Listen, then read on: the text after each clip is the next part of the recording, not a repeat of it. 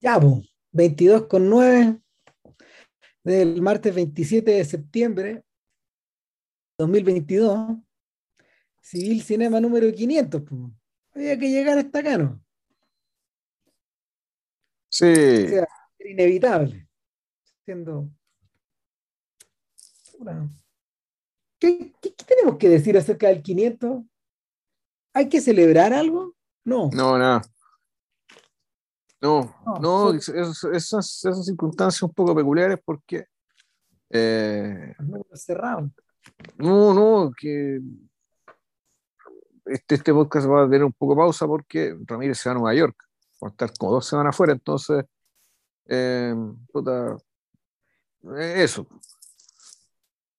Se, se- se graba esto y ahí vemos qué pasa. Y cagamos. Claro.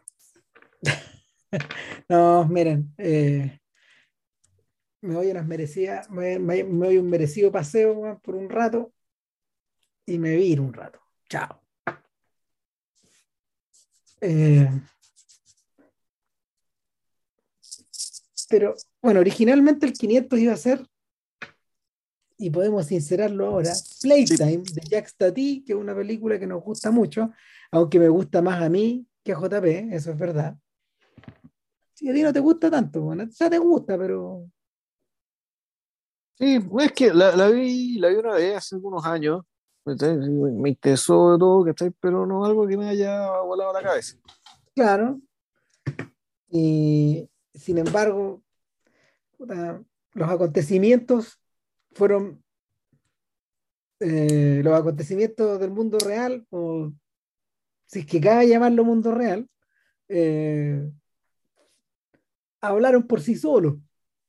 Ahora, este cocimiento lo estábamos esperando hace años, ¿no? Es más, Em, yo creo que el personaje está a estas alturas más entre el mundo de los muertos que en el mundo de los vivos. Por lo menos estaba más a gusto ahí. mm, y bueno, la verdad, no, no sé, weón.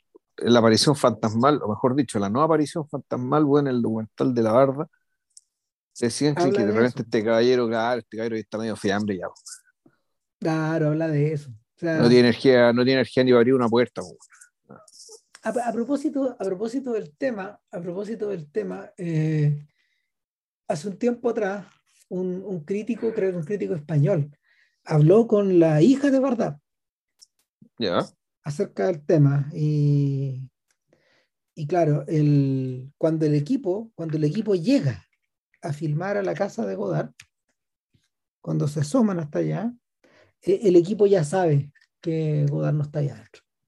ah, ya, O sea, ellos, ellos, ellos habían ido, eh, su avanzada había llegado y habían cachado que el viejo no estaba y que había dejado un recado en clave. po, weón. Eh, claro, se requería cierto talento o, cierto, o, cierta intimidad como la que Barda tenía con, con Godard eh, al respecto. Y, y claro, Barda sabe leer esto bien por, porque es una referencia a los días en que eh, Godard ayudó a, a Barda a filmar Cleo de 5 a 7. Eh, al menos la parte que tiene que ver con con esta suerte de amantes primaverales que eh, Jean-Luc y Ana Karina encarnan para la película. Eh, pero el, no, no, no le quisieron decir a ella. Y la señora reaccionó como reaccionó. ¿Cómo fue que le dijo? ¿Chancho infértil? No, no, le dijo, no, esa es una talla privada a Emma de Larraín, no, eh, le dijo rata inmunda, algo así, ¿o ¿no? Yo- en inglés al menos era Judith Tirot, sí. Claro. Eh, ahora, el... en retrospectiva, en retrospectiva, la lectura que Bardá, eh, que la hija de Bardá hacía de esto, porque, porque ella agregó un detalle más. Ella dice que a la hora de, a la hora de hacer las evaluaciones, pensaron muchísimo si dejaban la secuencia o no. ¿Cachai? Y, y finalmente optaron por dejarla. Es una secuencia que a la hija de verdad todavía le complica, pero, pero ella dice que en cierto modo, eh, ¿qué hubiera pasado si Godard hubiera estado ahí? Se lo, comentó a este, a este señor. Si Godard hubiera estado ahí, se hubiera armado un problema porque eh, de algún modo todo el desarrollo de la película queda de alguna forma interrumpido con este final, con este final como medio desbordado. Y si Godard está ahí, ¿qué diablos le iba a decir a, a? ¿Cómo se iba a desarrollar eso? Entonces, en retrospectiva, eh, Godard de alguna forma eh, le cedió, les, esta es la lectura que hace la hija de Barda, le cede el protagonismo a Barda en esas últimas escenas, al no aparecer. Y para más recacha, habría sido la última aparición cinematográfica de Godard como actor o como personaje externo a algo. Y eso también habría marcado a la película. A lo mejor no para bien. Por lo menos eso es lo que piensa ella. A, la vuelta de todos estos años. En cierta forma, Godard también está, de, haber pensado que a esa altura, en que él tenía como ochenta y tantos y ella como noventa y uno, eh, mejor, mejor, mejor, mejor recordar cómo eran que cómo, que cómo estaban. En fin. Pero no estamos acá para seguir dándole vueltas a eso, sino que para, eh, eh, ¿cómo se llama? Para, desarrollar un, para desarrollar una aleta de Godard que eh, yo había jodido durante años a Vilches para que se metiera aquí y ahora siento que me estoy saliendo un poco con la mía en ese sentido. O sea, aquí, después de todo, de alguna manera igual estoy programando Playtime. Em, el, trozo de Godard que, que, de alguna forma habría que comentar acá, por lo menos a mi parecer, es el mejor, de, es el, en cierta forma es el mejor Godard, yo creo. E, e, es, aquí estoy hablando nombre mío nomás. Yo creo que, yo creo que el Godard de los años 80 eh, es precisamente la criatura, la criatura cinematográfica perfecta.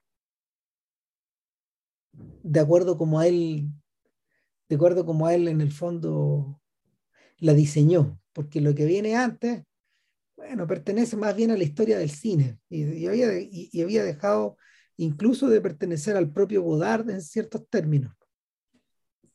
Y lo que viene después, eh, en cierta forma, eh, lo que viene después de eso, tampoco pertenece al mismo Godard, porque Godard habitado por imágenes de la historia del cine. En cambio, en cambio eh, el, Godard de los 80, el que de nuevo tiene múltiples puntos de entrada, aquí vamos a escoger uno nomás, es una criatura que él buscó ser y que de alguna manera consiguió ser, eh, contra viento y marea y contra las esperanzas de un montón de gente. A Godard siempre se le pidió o, siempre se le siempre se le requete machacó su tremenda importancia dentro del, del arte contemporáneo y, y, y, sin embargo la letanía, la letanía que incluso se repitió en los en los innumerables obituarios fue precisamente la de la que va del año 60 al 67, en su gran mayoría. Y como si, eso, como si ese periodo en el fondo fuera el iluminado nomás. Ahora, yo creo que el propio Godard está terriblemente distante de ese mundo para cuando vuelve a hacer cine en las puertas de los años 80. No, los, no lo tengo tan claro. O sea, bueno, yo creo que está distante naturalmente en términos eh, biográficos, eh, cronológicos, pero la, pero tú, tú, uno ve ciertos gestos de, de, estas películas que vamos a hablar, que en realidad son tres, y va a hacerlo bien concreto, que son el, Pasión, Prenom Carmen y Je vous Marie. Eh, y, y, yo creo que vamos también a mencionar una mención especial, la que, la, la, que viene antes que todas ellas, que es eh, Soft Keeper la sí. eh, Sálvese quien pueda o cada uno por sí mismo, que es, el, que es la, la, que sea la traducción literal del inglés, eh, del título que se, que se, se lee en inglés. El, yo creo que estas películas, eh, de todas formas, pese si, si bien hay una distancia, eh, hay un, también hay un, claramente ya hay, hay un interés, yo creo que es expreso, que estoy manifiesto, de que, de que esa distancia sea visible, sea evidente. efectivamente, hay, hay, una, hay una intención claramente de reinvención, de, de, de reinvención, no necesariamente huyendo de, eh, pero dejando, dejando constancia de que el tiempo ha pasado, eh, de que es otra década, es otra, otra visualidad también. Eh, pero llamativamente, también está el hecho de que el, en cierto sentido se está volviendo a ciertas cosas que ya estaban antes, solo que en otra clave. O sea, un caso ejemplo clarísimo es que Prenom Carmen tiene mucho de Pierrot del Loco, por ejemplo, de Pierrot de Foucault. tú, tú, tú, sientes que el, te, están volviendo a contar un poco la misma historia. ¿ya? Eh, con, la, con la salvedad que está ahí de, eh, con la salvedad de que eh, está básicamente desmontando este que no, no, vamos a decir que es un género, sí, en realidad es un género, que, de hecho tú en algún momento lo mencionaste, digamos que esto es el de, los amantes en fuga. El Pijamados de Fuga en realidad es una película que debe de, eh, bebe de, de, esta, de Drop by Night, ¿cachai? Y ese, ese, tipo de cosas, ¿cachai? Si eso está pensando. Eh, pero, y aquí empieza la, y empieza yo creo un poco la, la operación que está haciendo Godard, no sé si él lo, si él lo sabe realmente, que es que empezar a abandonar las tramas. Em, empezar como a suspender su importancia en función, de, en función de otras cosas que le interesan más. Y esto es una tendencia que yo creo que se va a dar después. Es decir, aquí lo, lo, que, lo que tiene estas películas de principios de los 80 es que uno ya, ya ve un poco el germen de, de, lo que va a terminar ocurriendo con las películas que hizo ya en la década siguiente y los 2000, desde los 2000 en adelante. Mm. Pero lo, lo, que, lo que venía de los 60 está, se ve, se reconoce.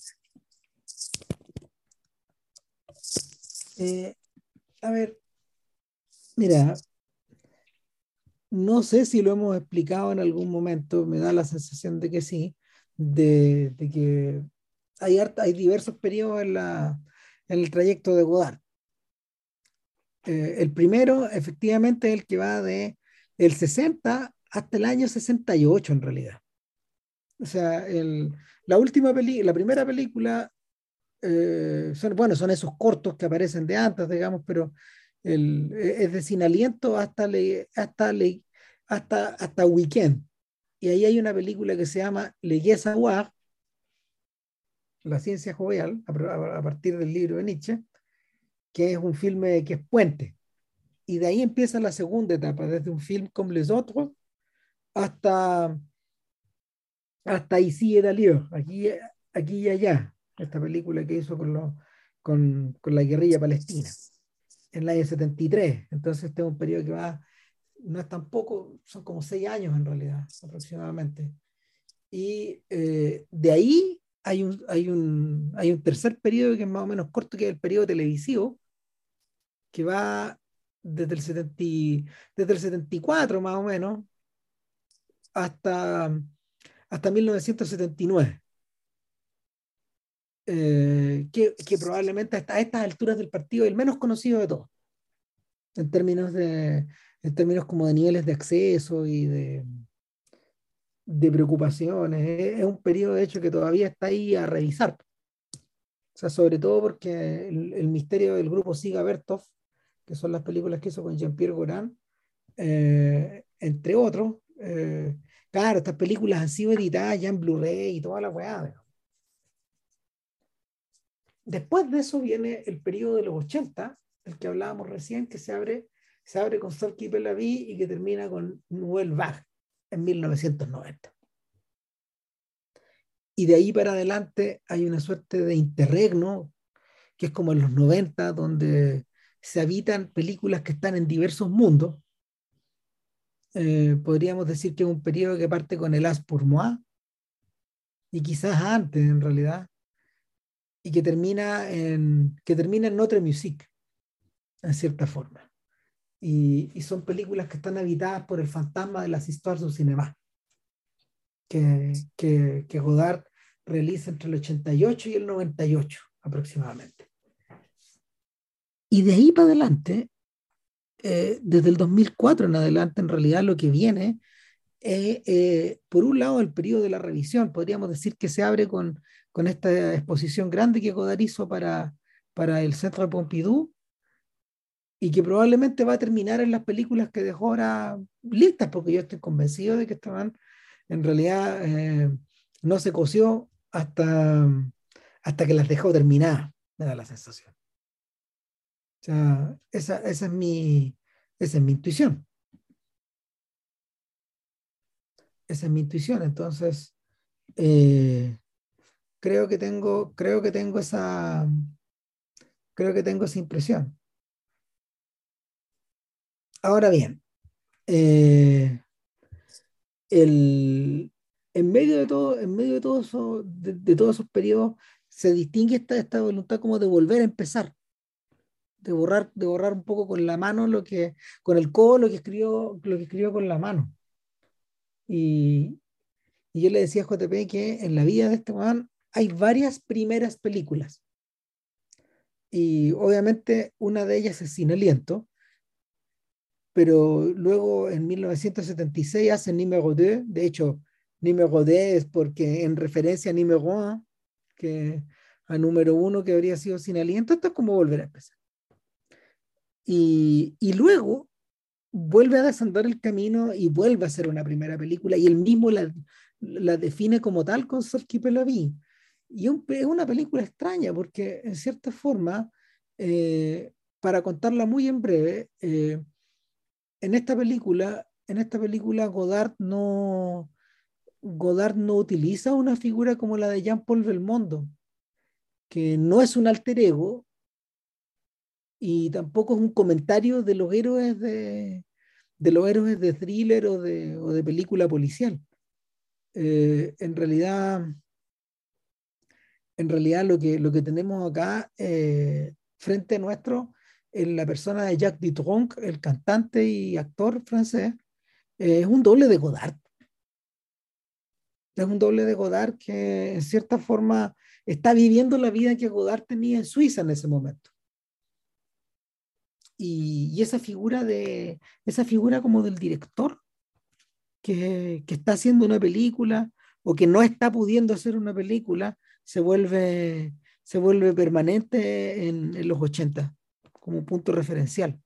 A veces Godard la a veces la llena él, otras veces es otra persona. O sea, y, y el, en este caso, en este caso Dutronc es un sujeto bastante desagradable, y, que, y que en cierta forma también hace referencia, el mismo, el propio Godard, eh, el propio Godard validaba, que, que, que, ¿cómo se llama? Que los actores escogieran interpretarlo y lo dejaran como las pelotas también. no, no le importaba, o sea, era, parte como de, era parte como de lo que también tenía ahí adentro. Sí, no, bueno, ahí yo no sé, no, sé si sea importante el, que Godard necesite o no, digamos que, que estos alter egos, porque en realidad no son exactamente él, este personaje no es exactamente él, entonces claro, elige un alter ego, pero que eh, comparte ciertos rasgos con él, pero los rasgos que muy importante comparte, yo creo que básicamente es su función en, la en su lugar en la sociedad, su función en la, dirección, en la división del trabajo y sobre todo la, el nivel, yo creo que la, un poco las presiones el, el, el, peso de, el peso de ser. Ese peso de ser un Godard sin, ser, sin que el personaje sea necesariamente Godard. Pero perfecto de, de esta película en particular, mí me cuesta mucho concebirla, eh, pensarla si el personaje, la, si Dutron hubiera interpretado un papel menos gris y menos desagradable. O sea, no, no habría sido, habría sido otra película. O sea, yo creo que como, está, como está articulado en la trama, ese permanente conflicto que tiene con todo el mundo, esta sensación de que siempre está chocando con los demás. Ya sea su amante, su hija, su hija, sobre todo mujeres, pero también hombres. Eh, y, y, donde, y esto es algo que está, creo, está en todas las películas, que es mucha violencia en el trato. Algo que uno no imagina que ocurra en Suiza, pero vaya a saber uno, a lo mejor la Suiza que es la, la, parte francesa, sí es, es, igual de visceral y pasional, digamos, que, que el resto del mundo latino. Pero, o a lo mejor no, esto es una exageración y puesta en escena nomás, pero sí en todas estas películas, en las cuatro, en las tres que vamos a hablar y hasta ahora, es común eh, la violencia, el maltrato, esto como la gente media fuera de control. Sí. Eh, ahora, es algo que eso está, a ver, en cierta forma eso estaba presente en Weekend, ¿te acordáis? Que, sí, que, era el desmadre. Que, que la gente se arrebataba y se, se agarraba a combo y se salía del auto eh, te agredía o, utilizaba, utilizaba los medios de transporte o, las armas como para de alguna forma desbordarla. Godard hace eso, además, Godard repite el gesto de Weekend, pero al, mismo tiempo lo repite, en la, lo repite de una manera bien sutil en la puesta en escena. En todas las películas de esta época, eh, la puesta en escena eh, la puesta en escena no tiene referencias pop, no tiene, no tiene, eh, a ver, no es autorreferente, no es posmoderna, no es, no rompe la cuarta pared, pero, sin, pero hace otra cosa. La organización de los elementos en el plano, cuando ustedes ven estas películas, eh, es una organización que es un caos, es un caos apenas bajo control al interior del plano. Eso se nota, de hecho, por ejemplo, Godard utiliza, Godard utiliza los objetos y los coloca en el plano de una manera que, que, es poco habitual. Los coloca en escorzos, los gira, pone, pone, los, pone los ángulos y los bordes y los desplaza como hacia un lado.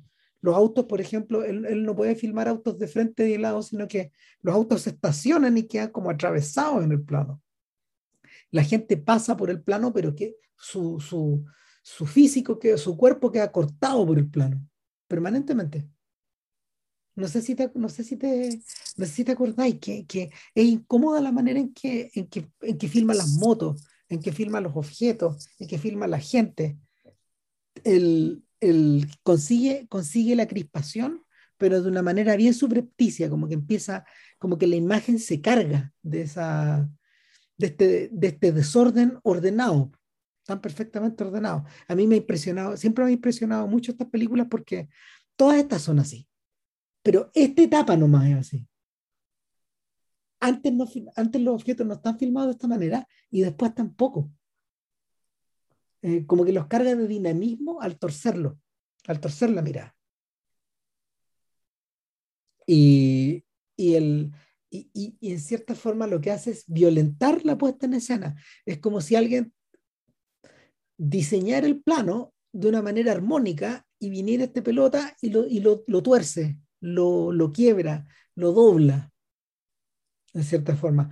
Hace algo parecido en Softkeeper la vi cuando, cuando utiliza cuando utiliza la, ¿cómo se llama? No la cámara lenta, sino la, eh, el fraccionamiento de los movimientos o de la continuidad del movimiento dentro de un plano. Fíjate que ya estaba viendo una entrevista que le hizo a Dick Cavett, que le dio a Dick Cavett en el show de Dick Cavett, cuando, porque Godard solía viajar mucho a Estados Unidos cuando más joven. Y, y Cavett lo entrevista porque esta película fue distribuida por Francis Coppola. Él pagó los derechos de distribución, de distribución y de exhibición en Estados Unidos. Y, y una de, la, una de las esperanzas de Godard era que Coppola financiara la siguiente película, de hecho. Pero eso, eso fue lo que no ocurrió, o sea, lo quedó un poco en el aire. Y de ahí nació Pasión, de hecho, de esa imposibilidad. Y, y claro, eh, Godard le explica a Cabot que la escena, por ejemplo, de la bicicleta del comienzo, o, esta escena donde, donde la mujer va subiendo como una especie de una pequeña loma, pero vamos viendo cómo se mueve de a poco la bicicleta, como si le costara subir y como, fuera, como si fuera frenado porque el movimiento está fraccionado, como que la pantalla, como que en la pantalla ese movimiento queda congelado en algunos cuadros. Bueno, él explicaba que fue extraordinariamente difícil poder armar ese truco, eh, porque se le ocurrió después. Pero ese es un clásico de Godard. Obvio que se le iba a ocurrir después querer hacer eso. ¿Cachai? O sea, ponerse, ponerse obstrucciones, como diría, como diría Fontriero, ponerle obstrucciones a la gente. Hay un plano parecido donde un hombre se abalaza sobre una mujer también. Claro, y, ahí está, claro, se le ocurre después, y creo que por una razón, dice, bueno, uno, esto él ya lo había hecho antes, esto el, el, lo, el montaje visible, y que en, que en Perrol de Fútbol es, súper claro. Que, pero no de esta eh, forma. claro, no de esta forma, pero la, siempre la pregunta es, bueno, ¿pero qué pasa si no lo hubiera hecho? Eh, ¿Qué, pasa si no lo hubiera hecho? ¿Le ¿Habría quedado una toma? No, podría quedar una toma normal de una persona andando en bicicleta. Eh, claro. Además que... dale. No, que además que Godard incurre en otra cosa que es rara. Utiliza música original que es algo que no había usado como en 10 años. Usa música del jovencísimo Gabriel Yared. Y después iba a ganar, no sé, el Oscar con el paciente inglés, ponte tú. Y hay otro detalle raro. Esta es la primera película producida por Marín Karmitz. Sí. Que eso es extraordinariamente curioso porque, porque Karmitz llegaría a ser un, player importante en el cine francés, eh, vía Kiarostami y vía otros cineastas, eh, pero al mismo tiempo porque Karmitz es el poseedor eh, de los derechos de distribución mundial de las películas de Truffaut y de, y de Chaplin. Hoy por hoy. Entonces, en cierta forma, claro, eh, Karmitz fue un aliado importante en esa época, pero también de alguna forma llegaría llegaría a toparse con Godard o con, los bordes que Godard o, con, ciertos lados del mundo Godard sin tener que volver a trabajar con él. Pero en fin. Ahora, una cosa que yo, yo mira, yo no volví a ver esta película. Eh, no la he vuelto a ver, la, la, he visto como unas dos o tres veces en algún momento.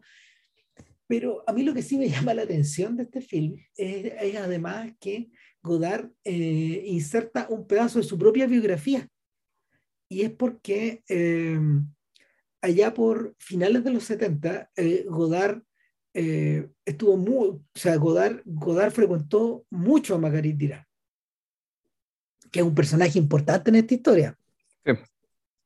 Por ausencia más que por presencia. Pero, pero claro, hay, una, hay, un, hay un documental donde ellos conversan como una hora más o menos. Están como que reviven la escena del, del camión y, claro, solo que Godard es Godard en vez de Depardieu. Mm. Pero ahora tú, tú que la viste hace poco, ¿qué impresión te dejó? Mm. Puta, no, era básicamente la impresión de, de desagrado, eh, un desagrado así permanente, de, bastante, efectivamente, también bastante caos. Y, y, sí, y, y también la, ¿cómo se llama esto? Este, muy, muy, muy, mucho desconcierto por la inclusión del personaje de, Isabel Huppert. Mm. Hay otra historia ahí, y es que eh, cuenta que eh, Godard la llama un día y le dice, mire señorita, eh, soy tal persona, oh, en serio, bla, bla, bla, bla, y empiezan a conversar, y él dice que admira mucho sus actuaciones en algunas películas, no me acuerdo cuál mencionó, a lo mejor la vio en Violet Nocier, ponte tú, de, de, de Chabrol o en alguna cosa similar, y, y ella le dijo en algún momento, eh, me gustaría trabajar con usted algún día, Y él le dijo, bueno, mire, ¿quiere hablar? ¿Quiere, que, quiere eh, hablar de un proyecto que tengo yo? Ok, ya, eh, espéreme, mire, llego en 15 minutos. Y en 15 minutos estaba en la puerta. Mm. un, un, poco, ¿cómo se llama? Un poco nerviosito. Un poco ansioso. Y claro, y el personaje, él si mal no recuerdo, era, claro, un personaje de una prostituta, Lo que también nos retrotrae, ¿cachai? Ahora los tópicos del, del joven Goar. Y claro, la prostitución ya como, como tópico, digamos, que estoy casi como leitmotiv, como idea fuerza, que como lugar para mirar el mundo. Eh, entendiendo digamos, que, que él, al igual que Rossellini, estaban conscientes de que del lugar eh, y hoy más que nunca se vuelve a repetir el tema de, la prostitución de Europa, frente, frente a una potencia extranjera, en este caso Estados Unidos. todo, mucho de lo, que, de lo que hizo Eduardo durante los 60, digamos, estaba hecho bajo esa sombra, eh, que es también la sombra de Rossellini. Y, y, aquí el asunto vuelve a aparecer. vuelve a aparecer con, con escenas eh, eh, y, volvemos con, con, con, escenas que hacen esto evidente y desagradablemente evidente. Mm. Es, como, es como parte del requerimiento, como parte, eh, como parte de la, no sé si es una declaración de principio, como parte de eso sí, de los atributos que la película tienen que tener, tienen que ser vistos, no, eh, no intuidos, no, no deducidos. Sí. Además que hay otro detalle, que en Godard se abre a partir de aquí eh, a ver una, una, suerte de... A ver, es que estas cosas, las escenas explícitas, escenas de desnudo, por ejemplo, o escenas medias violentas, de humillación, se habían visto antes en las películas de Godard, pero nunca, nunca en forma comercial.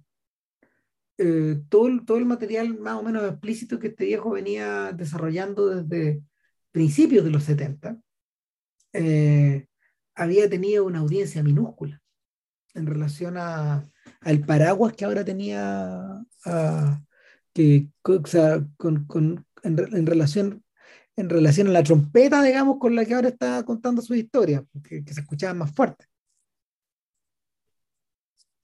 Entonces, e, es, ese es un tema también. Y, efectivamente las películas se vuelven las películas se vuelven más explícitas con el, con, el paso del tiempo. Eh, bueno, pero lo interesante en realidad, después de esta introducción, es mejor concentrarse en, la, en las películas posteriores. A ver, quizá habría que decir dos cosas. Eh, Pasión, Carmen y Marie son películas que que se, que se ven enmarcadas en, en un contexto en un contexto importante para el cine de la nueva ola o para los veteranos de la nueva ola. Es el momento en que coincidiendo con, con el primer gobierno socialista de, de François Mitterrand, eh, la cultura, la, la, cultura, la promoción de la cultura eh, toma una, toma una, cobra una importancia capital. Y, y, claro, todo esto es un poco de la mano de, Jack Lang, el ministro de, de Cultura de, de, de, Mitterrand y de varios otros gobiernos posteriores, porque Lang también estuvo presente en otros gobiernos que, donde él no era, donde, eran de derecha, pero él, él continuó. Y, y, claro, la, fue en ese momento en particular donde eh, los veteranos de la nueva ola cogen un segundo aire todos, en parte financiados también por algunas platas del Estado. A todos les había costado muchísimo, salvo quizás a Truffaut y a Chabrol, poder tener continuidad en los años 70. Casi todos descendieron a, una especie de, de, de pseudo anonimato y aquí, o sea, incluyendo, por ejemplo, no sé, a un Alain Resnés que, que en los 70 prácticamente filmó una sola película, que es Stavisky. eh, el mismo Chris Marker, gente incluso lateral al movimiento, dejó de filmar. O dejó de filmar con regularidad o para público, para público más masivo. Y en este punto, donde en 1982, donde todo esto se vuelve a reactivar y esta gente que había estado fuera de las pistas mucho rato vuelve con venganza, filmando poco menos que todos los años. Y es en ese contexto donde, donde Godard, al menos en pasión, intenta, intenta un asalto más ambicioso. Un asalto, de hecho, en el que, en el que él mismo nunca se había involucrado. Nunca se había involucrado, por lo menos con ese nivel de intensidad. Eh, lo que Godard intenta es una película europea, en cierta forma. ¿A qué me refiero? Eh, europea en el sentido que Kieslowski haría películas europeas después. Toma a Isabel Huppert de Francia, a Hanna Schigula de Alemania, que es decir, toma Fassbinder, eh, y luego toma a Jerzy Ratzilowicz, que es el protagonista de la trilogía de El hombre de mármol, El hombre de hierro y otra película más, no me acuerdo cómo se llama, que a ser, mucho más reciente, que son las de Andrzej Wajda. Entonces, de Polonia. Y, y de alguna manera, estas tres cinematografías chocan en pasión. O estas tres aproximaciones, o estas tres maneras de de entender el arte de la comunidad europea, finalmente.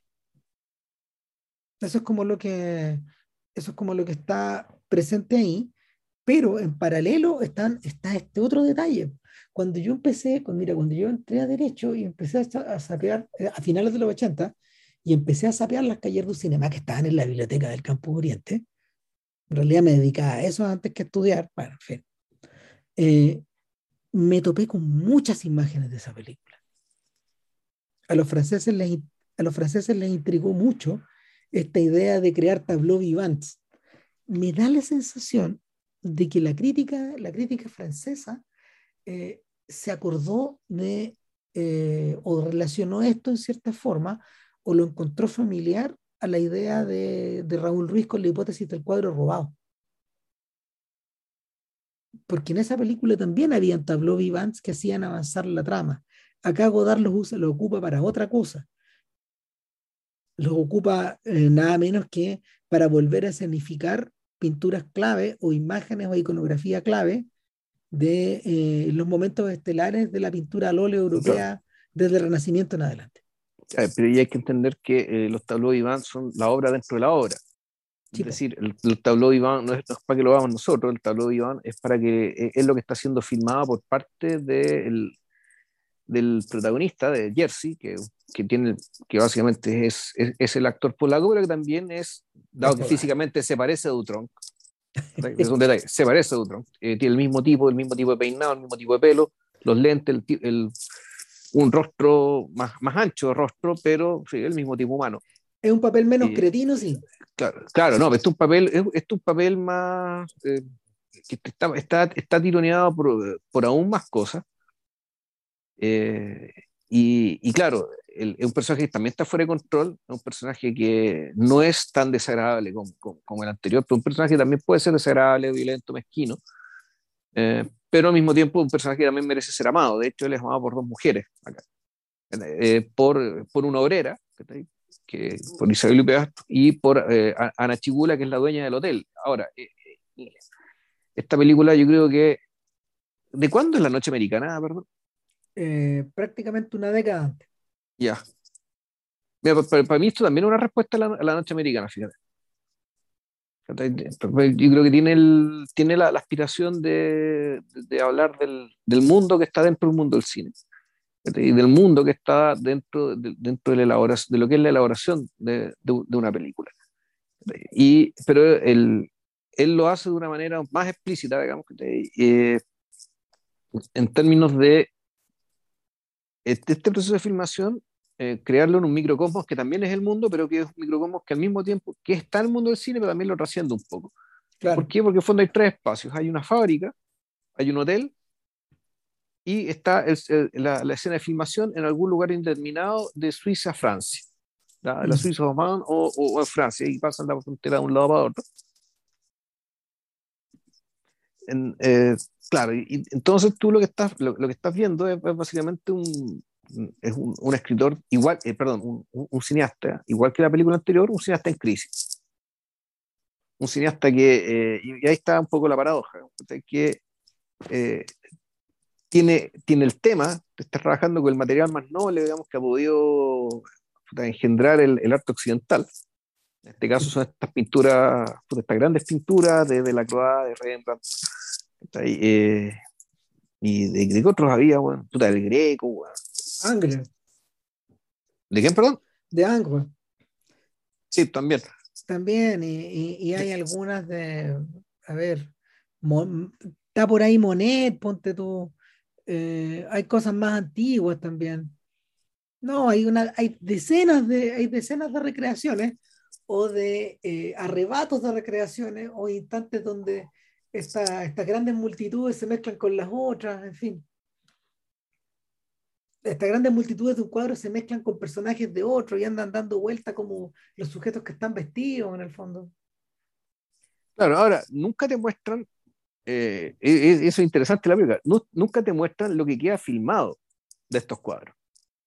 Goya también, me acuerdo que en algún momento están los fusilamientos del 3 de mayo, el, que ahí, ahí en algún momento la, la cámara, la, cámara, digamos, recorre, esto, recorre estos cuadros vivos y, y, y, en algún momento da la impresión de que ya, esto es lo que se va a filmar, pero uno nunca lo tiene claro.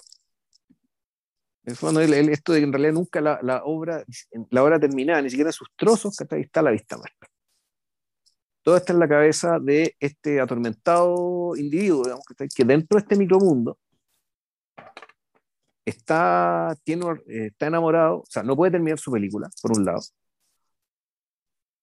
Está enamorado, no sé si, o mejor dicho, una, una mujer, la, la obrera, digamos, Isabel está enamorada de él, y él al mismo tiempo él es amante de la dueña del hotel, que a su vez es la esposa del patrón, del dueño de la fábrica, que es Michel Piccoli. Claro. La... Tampoco es casual que sea Piccoli. No, pues, en absoluto. Y en la elección del casting tampoco es tan casual el hecho de que, visto en retrospectiva, yo creo que también estos dos personajes son distintos, ocupan lugares, eh, de distintos lugares en la escala social, pero tienen un peinado parecido, de una forma y rostro parecido, y, hay cierta presencia que, es como la misma. son un poco también la misma mujer. Estas dos. El, y claro, la, aquí, aquí está, también está presente el conflicto, el, este, esto que hablaba Ram respecto del, de la mirada torcida. Alain Bergalá él lo explica con otros términos, pero yo creo que se refiere a lo mismo, el hecho de que una cosa es la puesta en escena, otra cosa es el ataque. El, el ataque a la cámara, es decir, tú dispones los objetos ya, de tal manera, y generalmente esa disposición de objetos sobre el supuesto que la cámara va a estar puesta en cierto lugar. Pues bien, aquí lo que hace, según Vergara, lo que hace Dudar es disponer los objetos para que la cámara esté puesta en el lugar A, y sin embargo la cámara no la pone en el lugar A, la pone en el lugar B. Ya, entre medio, eh, Vilche está citando a un libro que se llama Nul Mie que Godard, Nadie mejor que Godard, o Nadie como Godard en la versión. Nadie como Godard, sí. Claro que es una compilación de, eh, es una compilación de crónicas que, que Vergalá eh, reunió eh, para la editorial Cayer du Cinema a partir de, los, de las notas que él mismo escribió para la revista en esa época. Eh, él parte del libro con una evocación de cuando él era chico y visitó el plató de el Pierro del Loco. El Pierro del Loco, muy bonita esa, muy, muy bonita esa, eh, esa memoria. Y después empieza a enrielar estos acercamientos eh, despiadados de alguna manera eh, y sin eh, asalto, asalto, asalto a estas películas por diversos lados posibles, digamos. es bien heavy porque a mí me pasó lo mismo que a JP. Yo leí el libro antes de ver las películas. Y, y el, bueno, Vergalá tiene un poder de vocación interesante, pero yo creo que hay ciertas cosas que a Vergalá se le van en la discusión de las películas. También. Eh, puede ser, además, más que mal, han pasado muchos años. sí. O sea, hay cosas que realmente se hacen evidentes después y... No, y la, percepción, o sea, la propia persona, es que este buen escribió en caliente de las salían, salían en los números, pero, pero la, la, la percepción de la propia película, tal como tú decías, es la que va cambiando también. Claro.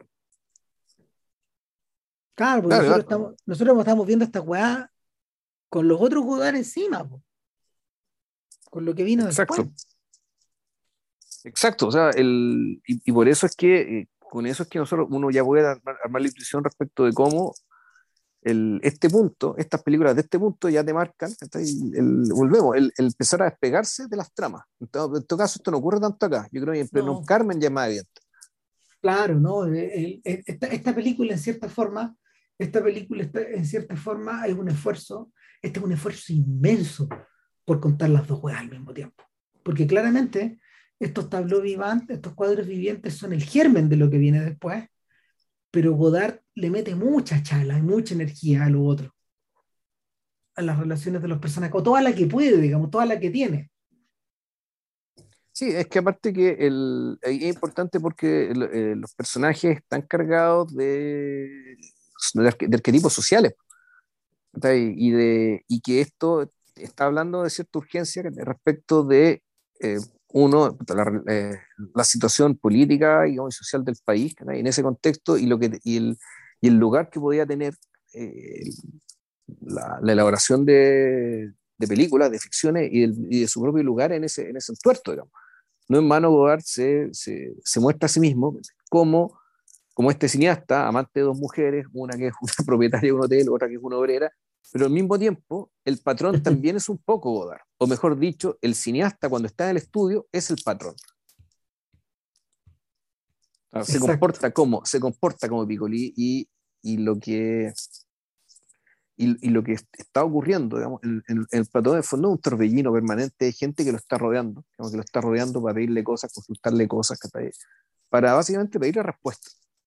Claro, para, que, eh, para, para que piense por ellos en, el, en, en, la, en la Noche Americana, película que Godard odiaba o decía. Cosa que, ya, que ya, mencionamos. En el podcast de Irma Beb. Sí. Mencionamos. Claro, porque, porque también allá está trabajando con todo esto encima, digamos, con todo sí. estos recuerdos. Oye, a todo esto, eh, te, recuerdo de la noche americana, la mencionado ya con no sé cuántos podcasts, bueno, así que yo creo que se viene el, el, el, tirero de cadena, sí. Pues. Y, claro, ¿no? Eh, eh, a Godard, Godard tenía atravesado en el cogote la, la, percepción de este personaje de, de, Truffaut que aparece como una especie de, de, de mediador, eh, de gentil mediador. De claro, un, un, un, negociador permanente, un, el, pero sin, sin nunca quedar mal. Ese es el claro, no, es un, un fixer, ¿cachai? Como dirían los gringos. Es un que arregla cosas. ¿cachai? ¿Qué hace andar el agua? Que está aceitando la máquina permanentemente. Claro. Y claro, y lo que vemos, en, este, lo, que vemos en el personaje de Jersey, puta, es, otra cosa. No es necesariamente todo lo contrario. Porque para que, para que, la, filmación, para que la, filmación ande y funcione, eso tiene que ocurrir. Pero sin embargo, el, este personaje está tironeado, por, está básicamente sometido a, a, presiones aún más grandes y a dudas más grandes, que básicamente le, le impiden desarrollar ese papel. Tipo, está cagado. No, está, cagado. es un personaje, es una situación lamentable sin ser un personaje lamentable. Como si lo era el Dutronc de la película anterior. Los peores rasgos, claro. Claro. Eh, el... Mm, dale. No, ah, es que el, no, es que el, ahí. Godard en paralelo a esto, o mejor dicho, posteriormente a esto, eh, que no sé si se vio en la necesidad de hacerlo, eh, tuvo que referirse a lo que quiso hacer en esta película en una, en, un, una, en una, película que era una especie de guion, pero con la, eh, con la, con la rareza de que este guion eh, era un guion audiovisual, no escrito, y que este guion lo filmó después de, de, filmar y estrenar esta película, o, fue después de, filmarla nomás. Ah, bueno, hay que hablar un poco de los escenarios. Sí. Eh, bueno, para poder conseguir, para poder conseguir ciertas lucas del Estado, estos gallos tenían que hacer algunos pitch. Y pitch a puerta cerrada, donde tú presentabas el guion, o presentabas, no sé, tu plan de trabajo, para que el Centro Nacional de la Cinematografía o el organismo correspondiente que fuera a poner las lucas eh, tuviera, alguna, tuviera algún punto de referencia. Ahora, este buen fue más lejos, porque eh, en su incapacidad de escribir guiones comunes y corrientes, Godard nunca, Godard nunca quebró esta costumbre de, de, no de escribir a última hora, sino que de, de torcer lo planificado y de ir en otra dirección. A veces, de hecho, eh, y eso es algo que mantuvo, creo que durante todo el tiempo que trabajó con estos equipos, a veces, por ejemplo, suspendía las filmaciones por algunos días y, y volvía con cosas armadas o, daba vuelta a cierto, daba vuelta a ciertas cosas. Trabajaba mucho este weón. Entonces, y, y pasaba, pasaba hojas de guion ahí mismo. Entonces, puta, pedirle un guion a este weón era imposible. Y este weón se le ocurrió eh, se le ocurrió eh, trabajar sobre estos escenarios, estos guiones, pero como si fueran productos visuales. El primero de todo es el escenario du film Sauf qui la vie. Ese es el primero de todo. Y, y, después repitió una cosa que se transmitió por el programa Cinema Cinemas en, en Francia, que se llama eh, Escenario de un film Passion Troisième Metat, que es el que te mandé que es, una, que es, una, es un corto como de 11 minutos donde este tipo explica quiénes son estos personajes, lo que va a hacer, pero de una manera muy, muy esquemática. Y luego, luego hace el escenario de film Pasión, como si efectivamente hubiera descubierto algo ahí, hubiera descubierto algo en esta estructura que le permitía, que le permitía poder elaborar algo más. Tú, tú me decías que cuando viste esto, tú viste el germen de las historias du cinema y no, y, lo que vino después, todo lo que vino después, sí, el, eh, es. Eh, porque el estudio cinema es sobre todo, eh, principalmente, ¿cómo decirlo? El estudio de cinema es, es la, la, convicción de que tú puedes contar la historia del cine con su propia materialidad. Claro. Es decir, las imágenes generadas por el cine y, y, la reflexión correspondiente, digamos, te, deberían permitir contar lo que el cine es y ha sido, sobre todo lo que, lo que el cine ha sido, digamos, desde, desde, sus comienzos. Bueno, y, con sus distintas variaciones.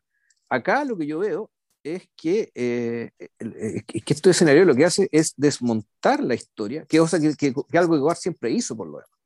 Cuando Godard básicamente desmonta a través del monta eh, desmonta el montaje, es decir, aquellas imágenes que supuestamente están puestas una al lado de otra para que no se note la continuidad, él las desmontaba a propósito para que se notara que hubiera montaje o cuando él en, en Bien, él desmonta una canción protesta italiana y hace que la canción, en vez de ser cantada con, cantada con música, hace que la música sea, la música sea tarareada por un lado y sea recitada por otro, la letra y la música. Por lo tanto, usted desmonta la canción.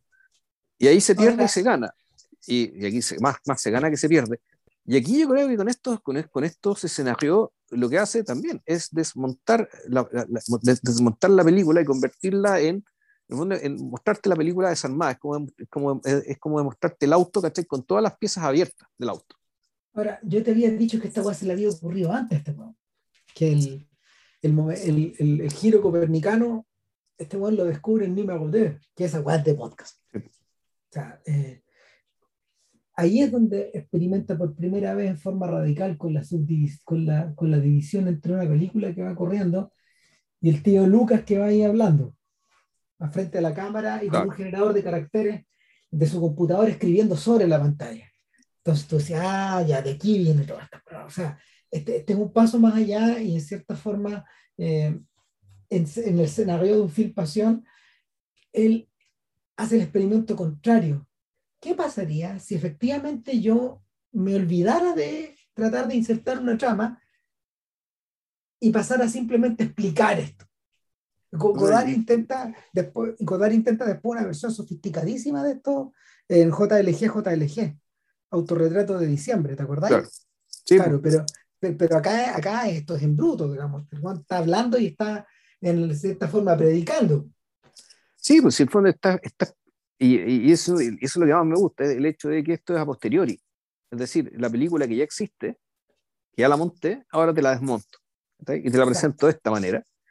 Y, y esto genera otro resultado. De hecho, a mí me gusta más el escenario que la película.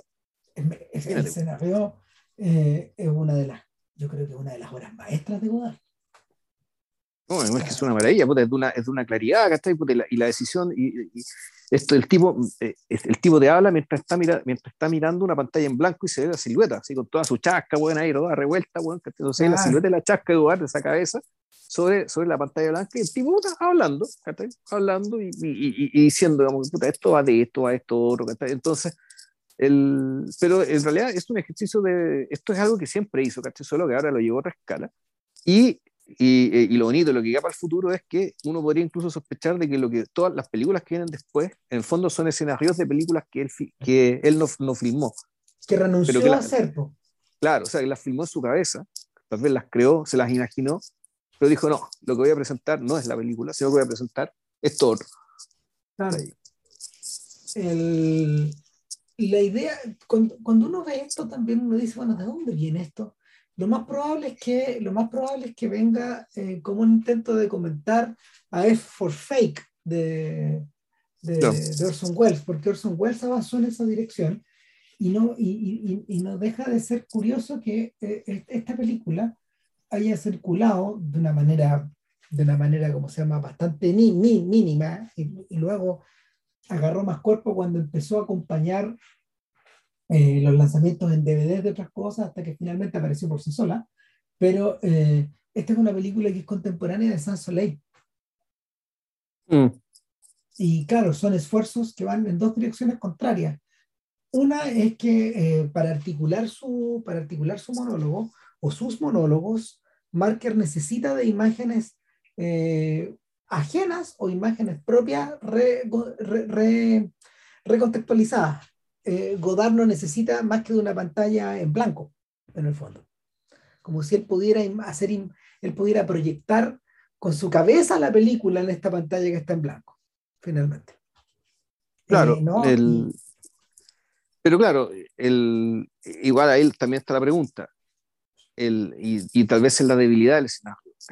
¿Tendría la potencia que tiene sin haber visto la película antes? Ah, es súper buena pregunta. Porque claro, tú decís, Godard puede hacer eso con la pantalla en blanco, pero esa pantalla no está en blanco. Nosotros sabemos lo que está en esa pantalla. Claro, o sea, el, ahora, por otro lado, por otro lado, tú podés pensar que en el fondo lo que él está haciendo es un acto de magia a Orson Welles. Está invocando las imágenes que se te ocurran ahí, también puede ser. Claro, o sea, ya a esta altura no podemos saberlo porque ya esa experiencia ya se tuvo o no se tuvo. No, claro, claro. Y, sin duda, sin duda, ver esto también tiene que haber sido súper enigmático, porque el propio Godard no había, no había intentado evocar esta, esta especie de sensaciones antes, más que, eh, más que en el génesis de las historias du cinema, que el otro día te acordás que te lo conté, porque que mm, las historias du cinema nacen como tal por, por una por una gauchada, por un favor que le hace a un Henry Langlois que está agotado de tanto autoexplotado, porque se había comprometido para poder parar la olla con la cinemateca, a viajar eh, una cantidad de veces al año a Montreal a dictar un curso sobre cine, sobre la historia del cine. Y, y, y, Langlois, que ya está como en las últimas, está, está con la cuchara mala. está eh, viejo, que está ahí con sobrepeso, que está viajando en clase turista viejo no estaba, pero estaba reventado. No, está envejecido. Claro, pelota, claro. Eh. Mm. Entonces, claro, Langlois le pide a, Godard que por favor lo sustituya, por lo menos en este semestre, y Godard viaja mucho a Montreal en esa época. Eh, y allí es donde discurre, en, su desesperación por encontrar material para trabajar, de qué pasaría si en realidad, eh, si en realidad yo hiciera una clase de historia del cine buena mi pinta, sin tener que recurrir a esto, a la, al impulso historiográfico de los George Sadul. Entonces e, e, es, ahí donde es ahí donde nacen la eh, por un veritable histoire du cinéma de televisión, que son un conjunto de clases que después se convirtieron como en un libro, pero, pero, pero es la génesis de este trabajo, que, de este trabajo como de collage que Godard empieza a, articular en forma tímida al principio y que después se convierte en una especie de torrente joyciano. Entonces, el, cuando las historias empiezan a aparecer de a poco, eh, hay, es, o sea, hoy, día se conoce, hoy día se conoce el paquete completo, pero eh, en realidad cada uno de estos episodios tiene versiones de trabajo que a su vez fueron exhibidas como películas independientes. Ya. O sea, 1A, uno, hablamos de 1A, 1B, eh, esa, esa numeración. Claro, y 1A, 2A, tiene, 2B, una versión, y 1A tiene una versión previa, que es 1A también, digamos, o 1, no sé. Tienen, otro, tienen, tienen otros nombres en algunos casos, y, y, claro, cada una tiene una versión fantasma que está atrás, otro escenario. Ya. Claro, y, y, a su vez tienen un montón, de, un montón de cortometrajes donde esta historia empieza como a desganarse o desarrollarse como si fuera un árbol. Y, y es, un, es, es como un, es un galimatías tratar como de, de, de reconstruir esa cuestión. Eh, pero claro, eh, Godard descubrió algo ahí. Y efectivamente eso no se fue nunca. Y de hecho, lo que yo, lo que yo siento que descubrió fue una forma, fue una forma cómoda de poder situarse al interior de sus trabajos audiovisuales sin esa crispación que existía eh, en, en, las películas de Siga Bertov, donde él de repente aparecía discutiendo cosas, pero finalmente se desarmaba la estructura y sin tener que aparecer contrabandeado al interior de sus propias películas de los 60. Porque a veces Godard es una voz en off, a veces es un personaje que se atraviesa, a veces es una especie de tipo que está susurrando los diálogos de los personajes antes que estos los pronuncien, o al revés, digamos, los, los pronuncian después. Eh, Godard está en las películas de los 60, pero nunca se muestra. Y en los filmes de los 80, eh, efectivamente son las películas que están, entre comillas, protagonizadas por él, en cierta forma. Y eso es lo que pasa con la aparición del tío Lucas en Prenom Carmen, al año, hecha al año siguiente. Claro, y, y donde, y, y donde y esto es interesante. Es una película, es un remake de Pierrot Le Fou, eh, principalmente, eh, que al mismo tiempo, eh, y, pero que sin embargo, el, el aspecto, eh, eh, el, el, aspecto de lo que tiene que ver con la trama de Pierrot Le Fou puesta en este otro entorno, que ya no es una isla donde se van a vivir juntos, sino que es un departamento, que es un departamento del, de, del personaje de Godard, un departamento que está vacío, de hecho. Eh, y que además esto se monta, eh, y, esto a mí el, el, gesto que precede a la desaparición de la rama, que, que esto se monta además sobre Carmen, la ópera Carmen. Y, Mira, y, hay, hay, un detalle, hay un detalle. Eh, Godard insistía que en realidad era sobre la novela de Merrimé, pero no le creo mucho. Uf, bueno, debo decir yo, en mi ignorancia, digamos que yo nunca leí la novela, la novela de Merime, por lo tanto, para mí son sinónimos en términos de trama. Mm. No sé si lo sean o no. Al final da lo mismo, porque en el fondo está todo desvirtuado. Este mete la cuchara y se la, la lanza para otra parte. Claro, pero, pero al mismo tiempo, y creo que la, la desaparición de, de, de, la trama, por, por decirlo como, como, como, tendencia, digamos, que está ahí, aparece acá, que está ahí, valiéndose precisamente de que la trama importa tan poco que, está ahí, que hagámosla que, por una parte, se parezca a Pierrot Le Fou, pero eh, eso en términos espirituales, pero que a nivel de trama propiamente tal, básicamente de montar en una trama súper famosa, que una especie de lugar común incluso.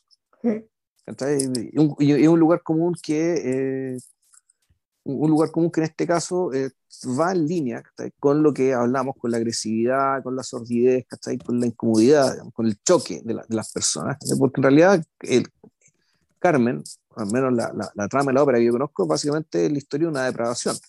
De, un, torero, digamos, no, de un soldado, perdón, don José, que eh, básicamente eh, se degrada hasta lo, hasta lo absoluto, digamos, por entre comillas, amor a Carmen. Bueno, como Belmondo en Pierrot. Sí. Es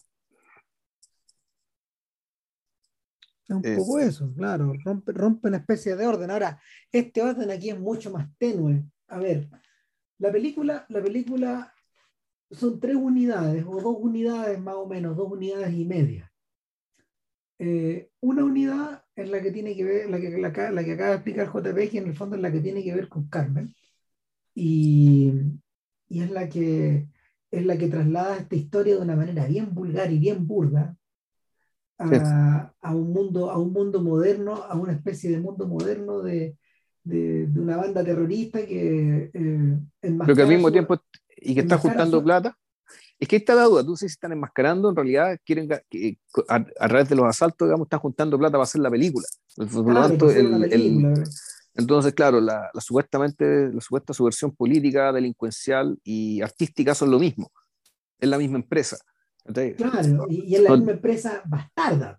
Claro, y, y, donde además, para colmo, en fondo para, para entender, pues, bueno, para insistir en la idea del abaratamiento de la trama, es que cuando tú la escena de acción donde se conocen eh, eh, Carmen y, y, José y Joseph, puta, una escena súper callampera, una escena de acción con gente corriendo, con una, con una metralleta en un pasillo, hecha parece, parece chunga la O sea, pero espérate, es una tremenda escena de acción, está montada como una extraordinaria escena de acción y al mismo tiempo bueno, con un sentido, con un sentido del sonido que es a toda raja. Es impactante, La claridad de las cosas, la manera en que, la manera en que la filma, pero su propósito es de las pelotas.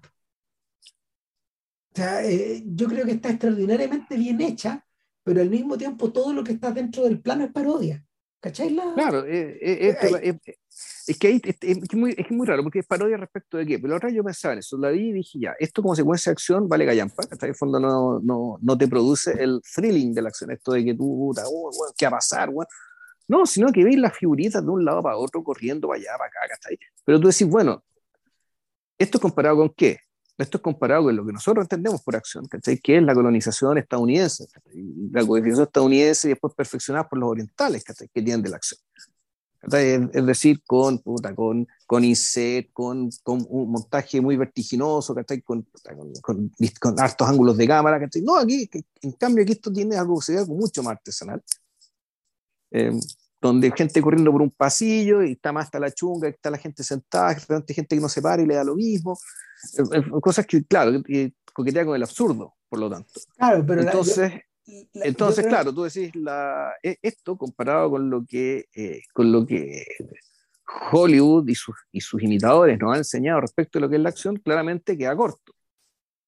Pero uno dice, pero al mismo tiempo pensé, pero si yo estuviera viendo el asalto a un banco y siendo, estando invisible, puesto en un lugar, yo mirara cómo se mueven las personas, probablemente esto se parecería mucho más, lo que estoy viendo ahora de Godard se parecería mucho más a esa experiencia de ver un banco asalto, un asalto de banco real, digamos, que lo que eh, las mismas ficciones nos han enseñado respecto a lo que es la acción. Sí, yo creo que, yo creo que, la, yo creo que la clave está ahí y que las angulaciones están muy bien trabajadas otra vez. Y, y lo que, pero lo que está completamente bastardizado es el sentido de todo lo que estáis mirando. Sí. ¿Cachai? Es el sentido. La, los planos son perfectos. O sea, si tú hubieras, si tú hubieras hecho, eh, ¿cómo se llama? Esos tiros de cámara, esos bloqueos, esos movimientos, está todo perfecto. Pero no sirven para nada, pues, porque están como al servicio de esta. Están, como al servicio de este juego de niños, de alguna manera. Que, que parece donde. Porque tal, tal como ocurre cuando los niños juegan, acá estos jóvenes se ametrallan de unas maneras impactantes o así suena el, así suena el repiqueteo del, de, la, de las balas y, y de, de, la, de, los percutores y todo, eh, pero nadie muere, o nadie sangra, o nadie no quedan, no, no, quedan hoyos en las paredes. Igual que los niños, porque los niños van a los niños cuando juegan a, lo, cuando juegan a las pistolas no mueren nunca, está evocando un poco esta idea.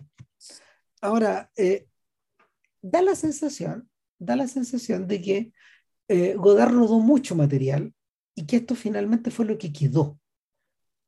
Lo que quedó de las relaciones de los personajes. Eh, lo que queda en el fondo son, son elementos vestigiales. O sea, eh, ¿qué sabemos de Joseph? Que Joseph tiene un amigo que le, cuyo, cuyo padre le consiguió esta pega de guardián pero Joseph es el peor guardia de banco del mundo, un buen violento, un buen agresivo, salga de ahí, váyase para acá, le dice a la gente que, que no se decide entrar al banco, los tironea, eh, los, los zamarrea, en fin. Eso por un lado. Y claro, eh, el propio amigo en alguna escena le dice, ahí que Joseph, mi papá dijo que no tenéis que estar trabajando en esta mapa, ¿para qué estáis acá? Ahora, eh, hay un momento en que el amigo y Joseph conducen hacia afuera de la ciudad, donde hay un cuarteto, que es el cuarteto Pratt, que está haciendo unos ensayos. Y esa es la otra unidad de la película. Y, claro, aquí hay otro, otro ejercicio de, de, montaje, es decir, donde tú básicamente la banda sonora de la película tú la estás viendo tocar. Claro. Eh, de hecho, cuando José Luis Torres hizo Ningún lugar a ninguna parte, yo vi y yo vi la película cuando vi, cuando vi ese ensayo que aparece en el persistente, que aparece como en, el filme del José, eh, dije, ah, esto es Pronom Carmen, pues, está citando esto. Efectivamente, pues le pregunté y claro, me dijo, sí, sí. Sí, sí, quise, quise probar qué pasaba también filmando un cuarteto. Y, y cómo se llama el, claro, lo que, el, lo que estamos viendo es el verdadero cuarteto Pratt, pero menos una integrante y, en lugar de ese integrante está puesta Miriam Roussel, eh, una actriz que Godard había descubierto posando desnuda como, como modelo en uno de los en uno de los tableaux vivants, en el de Ingres, en el de Angre, eh, salía Miriam Roussel, salía desnuda. Y, utilizaron su espalda. Claro, de hecho, Vergalá, él dice que hay un movimiento de cámara cuando ella aparece por primera vez, donde básicamente Godard se da cuenta filmándola como un, algo que aparece, digamos, que De que ya existe, De que ya existe y aquí está, aquí está María. Claro, él no lo sabe todavía, pero aquí hay algo. Claro, aquí hay algo. Eh, ya vamos a hablar de Miriam Roussel cuando lleguemos a María. Claro, ahora eh, Miriam Roussel aquí encarna como el antónimo de Carmen. Eh, una chiquilla que aparece todo el rato vestida, bastante recatada, bastante virginal, que está, que está de alguna manera trenzada por, bueno, ella parece que fue como media polola de Joseph en algún momento. No, pero ella no es la abogada. No, pues. No, pues ella le consigue un abogado. Lo que pasa es que es muy, muy, muy llamativo que el, eh, cuando, cuando todo explota, digamos. Joseph cae preso en algún momento. Joseph cae preso, claro, y, y, el, la abogada, digamos, que le consigue equipo, en realidad con la peluca, dije, uy, la misma Miriam Roussel, la, la misma música, qué, extraño, bueno, ahora tú me decís que no. Puede ser, bueno. Pero, pero el discurso, el discurso de la abogada, claro, es el discurso romántico naif por excelencia, que básicamente este tipo es inocente porque está enamorado. No, es un hombre del amor.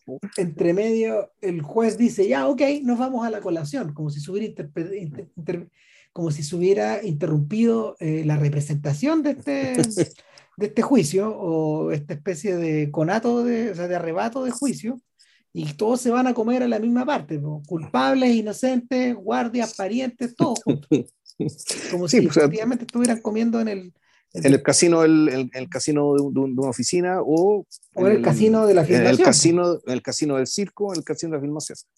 Claro. Y, y, y Yusef, en el fondo, eh, es una pobre marioneta. En este caso, un personaje cuya, cuya, cuyo horizonte moral eh, está completamente vaciado de contenido. Sí, pues, y es muy importante, eso lo preguntan dos veces, que Yusef no tiene estudios. No. Entonces, para, a la hora de querer plegarse a esta célula terrorista, digamos, donde está, donde está Carmen, donde están sus amigos, Polo, los amantes, donde Carmen viene a ser una especie de Irmadet también. Claro, de estos, de, estos, criminales cinéfilos. Claro, criminales cinéfilos, eh, cultos, hiper, hiperintelectualizados, digamos, que es donde Joseph derechamente no calza nomás. Puede, ah, y, no, puede calzar.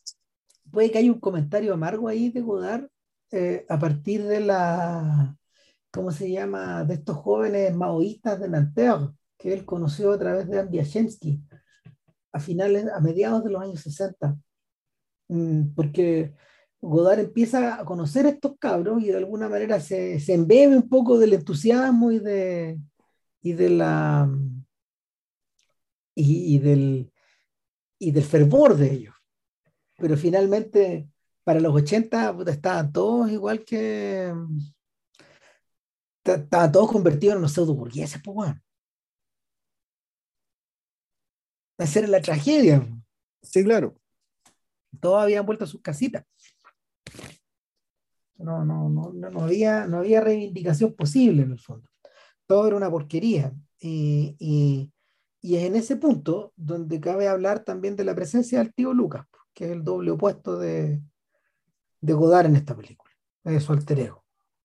Claro, bueno, ahí es el mismo, el mismo hace del tío Lucas. Claro, ya no necesita a Jersey, ya no necesita a Jax. Es que además es otra presencia también. O sea, pero, pero, también son, pero son facetas del mismo weón. Claro, es la, misma persona, pero es importante que no, haya, no, haya, no haya insistido en este otro tipo humano. Porque realmente es otra, es otra cosa. Es otro aspecto, otra faceta muy distinta, digamos, de, lo que, de, de, este Godard, y donde Godard se imagina ya un poco medio retirado, un poco eh, y agotado, y agotado en el sentido no solamente agotado de, de cansancio, sino que más bien agotado en términos de, eh, de que se le acabaron las ideas, o que se le, se le acabó, claro, la, la, energía para montar nada, digamos. por lo tanto el tío Lucas es una especie de presencia simpática, media fantasmal, que, eh, un poco patética, pero muy divertida al mismo tiempo, que, eh, que, tiene, que tiene la capacidad de eh, salir con frases absolutamente desconcertantes, muchas de ellas bastante geniales, debo decir, pero que tú decís, está ahí básicamente como un vampiro que está tratando de a, ver si es que, digamos, que le llega algo la energía a estos cabros. Yo creo, yo creo que de cierta forma también es un eco del Fritz Lang del MPRI porque cuando Fritz Lang llega a ser Lemepri a, a la Costa Azul, eh, rodeado de este Technicolor, de la técnica no plus ultra del cine europeo, una película que al mismo tiempo volvía a repetir esta lógica de pasión, donde había un montón de eh, naciones involucradas en una película producida por tres países distintos. Bueno. Eh, Lang llega, Lang llega jugando el juego del, realizador, del, realizador que trata de volver a las bases al firmar la Odisea, pero está hecho pelota también. O sea, él juega, la, juega el papel del viejo hecho pelota. También, del sujeto agotado y que, está recurriendo al, a los principios de los tiempos. Claro, y que tú decís, ya, esto el fondo es decir, ya aquí me apoyo, me paro sobre el hombro de los gigantes, ¿cachai? Pero realmente lo que está ocurriendo es que te está echando un peso gigante encima, Entonces, tú decís, claro, hacer, hacer la odisea o retomar la odisea es decir, es tener camino avanzado y no, está al revés, Bueno, es, es, mucho más grande que tú. Entre medio, entre medio, eh, en esa misma época, Godard filmó un episodio de Cineaste No Tom eh, no me acuerdo. Cineasta, de, nuestro tiempo, por si alguien ahí no. Claro, mi, mi pésima pronunciación. Pero el, el André Lavart y Janine Bazán eran los personajes que producían estos documentales.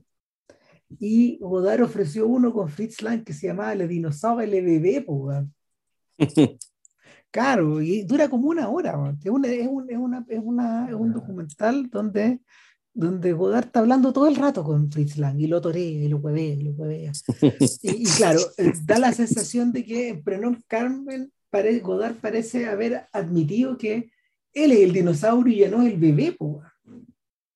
llegué a este mismo punto, pero no hay un, no, hay un Godard.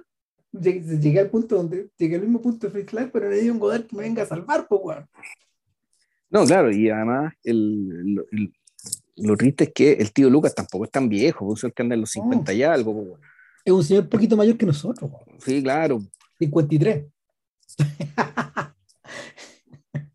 Pero claro, bueno, eh, considerando el kilometraje del personaje y los cigarrillos fumados, sí, se, ve bastante más, más desmedrado el sujeto. O sea, y además que la, la, gracia es que eh, porque el personaje se llama Jean-Luc Godard, en la, en, la, claramente es él. O sea, Messi Godard, le dicen en algún momento, pero claro, él está acreditado como el tío Lucas. A propósito de Jean-Luc, eh, y acuérdate que él filmaba como Hans Lucas eh, cuando era crítico, cuando muy joven. Ya. Claro. y el, el, asunto es que eh, en ese punto donde, donde el personaje, el personaje parece un poco, parece un poco atrapado como por su fama, parece un poco atrapado por este pasado, pero al mismo tiempo eh, discurre una solución genial. Se hace el enfermo, y tiene a los médicos visitándole y en algún momento cuando llega la sobrina Carmen a pedirle que ponga la cara, que ponga la casa, que porque es una sobrina, volvemos, que cuando él era chico, aparentemente el viejo manoseó, tal cual. Cuando ella, cuando, cuando, ella era cuando chica. Ella era chica, cuando ella era chica, claro, cuando ella era chica, el viejo, ahí anduvo, no había enamorado, y parece que, parece que anduvo tirando las manos. No, no, o sea, en conductas funables en estos momentos. Absolutamente, y él, él, o sea, él, o sea, e, e, eso, eso, pero, pero él lo pone ahí específicamente para que se fune al tío Lucas. Al tío Lucas.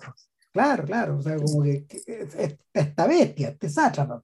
Bueno, este sátrapa, bueno, vuelve, vuelve, se vuelve a enamorar de su, se vuelve a enamorar de la sobrina, pero claro, él, él, él, él permanece en esta suerte de sanatorio, a condición de que, tal como él le dice a ella, invente una enfermedad nueva cada domingo.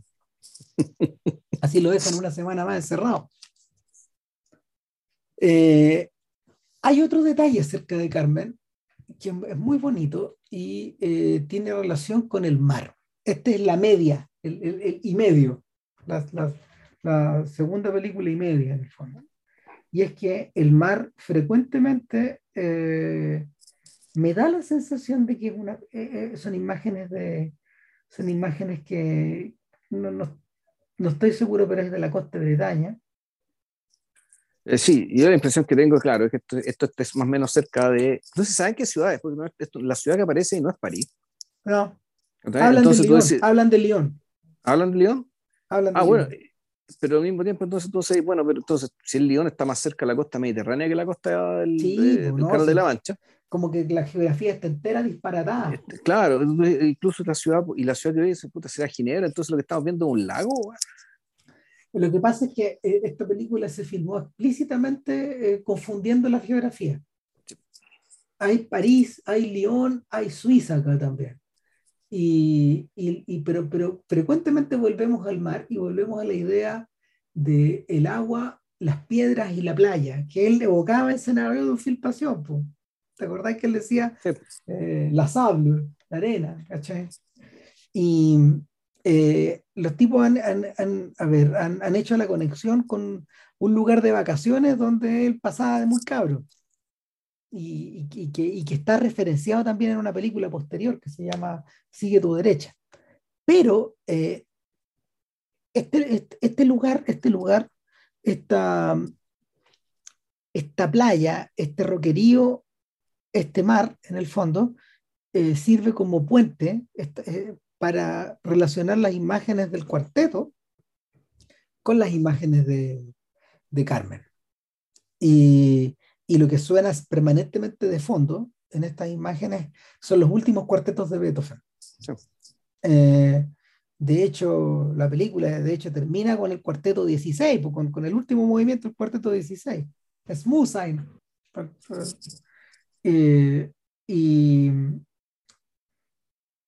y la aparición de estos cuartetos es la primera en una obra de Godard que empieza a incluirlos en forma compulsiva hasta por años. Por años. Por años estos cuartetos empiezan a apoderarse de la, de la banda sonora de estas películas. Vuelven y vuelven y vuelven. Eh, vuelven de la misma manera que el mar vuelve van a azotar la, la piedra y vuelve y vuelve y vuelve y las ideas vuelven y vuelven y las obsesiones vuelven. Es un poco eso. Es como si, si efectivamente lo que eh, estas ideas que flotan fueran, fueran el mar que se, que, que se estrella contra la cabeza dura de este pelota, digamos. Sin que le entre Sí, mucho, el- se queda mojado, pero Claro, el, eh, aparte que el, uno, uno podría, claro, decir que el, el, el- hecho de mostrar el mar y el mar mismo es, es- es una especie de, claro, de, de, alegoría, o mejor dicho, es otra forma de mostrar un poco la, la porfía. No es la voluntad, la porfía. Y la, la resiliencia, pues esta manera de volver, volver. Esto, esto es lo que vuelve, que, que eso que vuelve, que, que, realmente no cambia. Esto que no, y en realidad no puede cambiar. Mm. Y, eso, y, el, y, uno, y uno podría decir, claro, la película también es lo que es, porque eh, Carmen no puede cambiar, eh, Joseph no puede cambiar. El, todo lo que ocurre, digamos, es porque ellos son lo que son y, es inconcebible que sean otra cosa y que se convierta en otra cosa. En la medida de que Carmen está estereotipada hasta el cansancio, convertida en un lugar común de las programaciones de ópera, mm. convertida en material de teleserie, convertida en material de novela de Twitter, bueno, a estas alturas, eh, no hay cambio posible. Sí. Ahora, el, pero si bien, claro, si bien no hay cambio, el, porque con un personaje no un personaje que evolucione, eh, sino que en realidad, claro, el, todo está condenado desde el principio, porque el, en realidad el error fue el que estos dos se hayan encontrado. Y que hayan, y que hayan visto en el otro el, una, la, la, promesa algo imposible, es decir, que, que, estas dos personalidades se pudieran acomodar. De ahí, de ahí, bueno, viene todo el caso que viene después. Ahora, yo creo que hay mm. otra línea, otra, otra línea que tiene que ver con la película que para mí no está presente en la película anterior y que sí está presente en la película que viene después, que es la contemplación de la mujer y la presencia de la mujer. O sea, Carmen está, está presente y habita y es vista y mostrada en esta película como no se muestra ninguno de los personajes femeninos de las películas anteriores. No. Pero sí como María va, va, a habitar en la película, en la, en la, película siguiente. Claro, la, la presencia de este, la presencia de este desnudo que es enorme en pantalla. Yo vi Carmen, yo, yo he visto Carmen en el cine. Sí. Y, y, no tiene que ver solo con el desnudo, también tiene que ver con la contemplación del rostro. También, del, también. Del, del, peso, del, del, como del, del peso, de, la expresividad del rostro de la actriz utilizada, que es el debut de una actriz holandesa llamada Maruska Detmers, eh, que puta, digámoslo con todo respeto, y después hizo una carrera bien callampera, po, o sea, para él sí, empezado con Godard, bueno, después, puta, yo leí que otras películas hizo, yo la única que conozco es lo, ¿cómo se llama esto? Los Reyes del Mambo, que es una película con mucho sentimiento. Po, no, la, no la, eh. película, la película realmente importante de esta señora es em, es el remake de El Diablo en el Cuerpo de Ramón Radiguet, el remake de la película de Claude, de Claude que hizo Marco Veloquio, nada menos. Ya. Veloquio dejó la raquete contra cagada cuando hizo esta película en Italia, porque, porque eh, habían, o sea, el rumor que corría fuerte era de que las escenas de, de sexo, eh, de encuentros sexuales eran reales. Y, y se le, y, le, lo forzaron a cortar y había dos versiones, la que llegó a Chile ya duraba media hora menos. la ah, yo, le, yo, le, echaba una mirada a la pasada de la película. Eh, es una película como muy, muy, muy de la matriz de Belogio, donde, donde lo realmente importante no es ella, sino que lo que le ocurre al chiquillo finalmente. Es, es, es, bien hija de, es bien hija de estos otros filmes que comentamos. Ya. Pero no, pero, eh, pero también es, fiel al libro. Entonces, es una adaptación literaria y, y efectivamente la mujer se ve muy bella en, en, esta, en, esta, escena y todo, pero, pero en realidad no, no tenía una carrera, no tuvo una carrera más allá de eso. claro. Y Los Reyes del Mambo, película con mucho sentimiento, digamos, donde, claro, era, era, era, la protagonista, era una de las protagonistas, mejor dicho, la, el personaje femenino de interés de, de uno de, los, de los hermanos. Claro. ¿Qué, Ahora, qué, película, qué película de mierda, bueno. Y el punto es que ella, volviendo al tema, ¿por qué, por qué me, me, detengo en ella? Porque ella la escogieron porque ella es muy bella, muy, muy, muy bella. Eh, muy fotogénica. Muy fotogénica. Y, y que, y, pero cuyo rostro, pese a su belleza, al mismo tiempo tiene una, una ferocidad que está innata, inherente. Sí, particular. Y, y, con el, y con el pelo, y con el pelo arreglado, arreglado de cierta manera, su rostro más el pelo es básicamente un león. Es como la presencia de un león. Una chasca, una cuestión ahí, un, un, esta, esta, mirada con ojos más, no así medio pequeños, ligeramente rasgados, y, y, con los pómulos un poco levantados, que está ahí con la chasca, que se yo, puta, es. Eh, su belleza y su agresividad están ahí, ahí, siempre. Están vivas, claro. Eh, eh, claro, y, el, y eso es algo a lo que la, la película también vuelve y vuelve y vuelve y vuelve y se detiene mucho tiempo en, en ella. Mm. Eh, en cierta forma, ese gesto, ese gesto, yo siento que también está presente, pero de otra manera, en pasión, con la contemplación, la manera en que la, manera en que la cámara contempla a Hannah Shigula, por ejemplo. O, o, la manera en que está filmada las acciones, lo que, eh, lo que hace Isabel Huppert en el trabajo y en esa clase de cosas.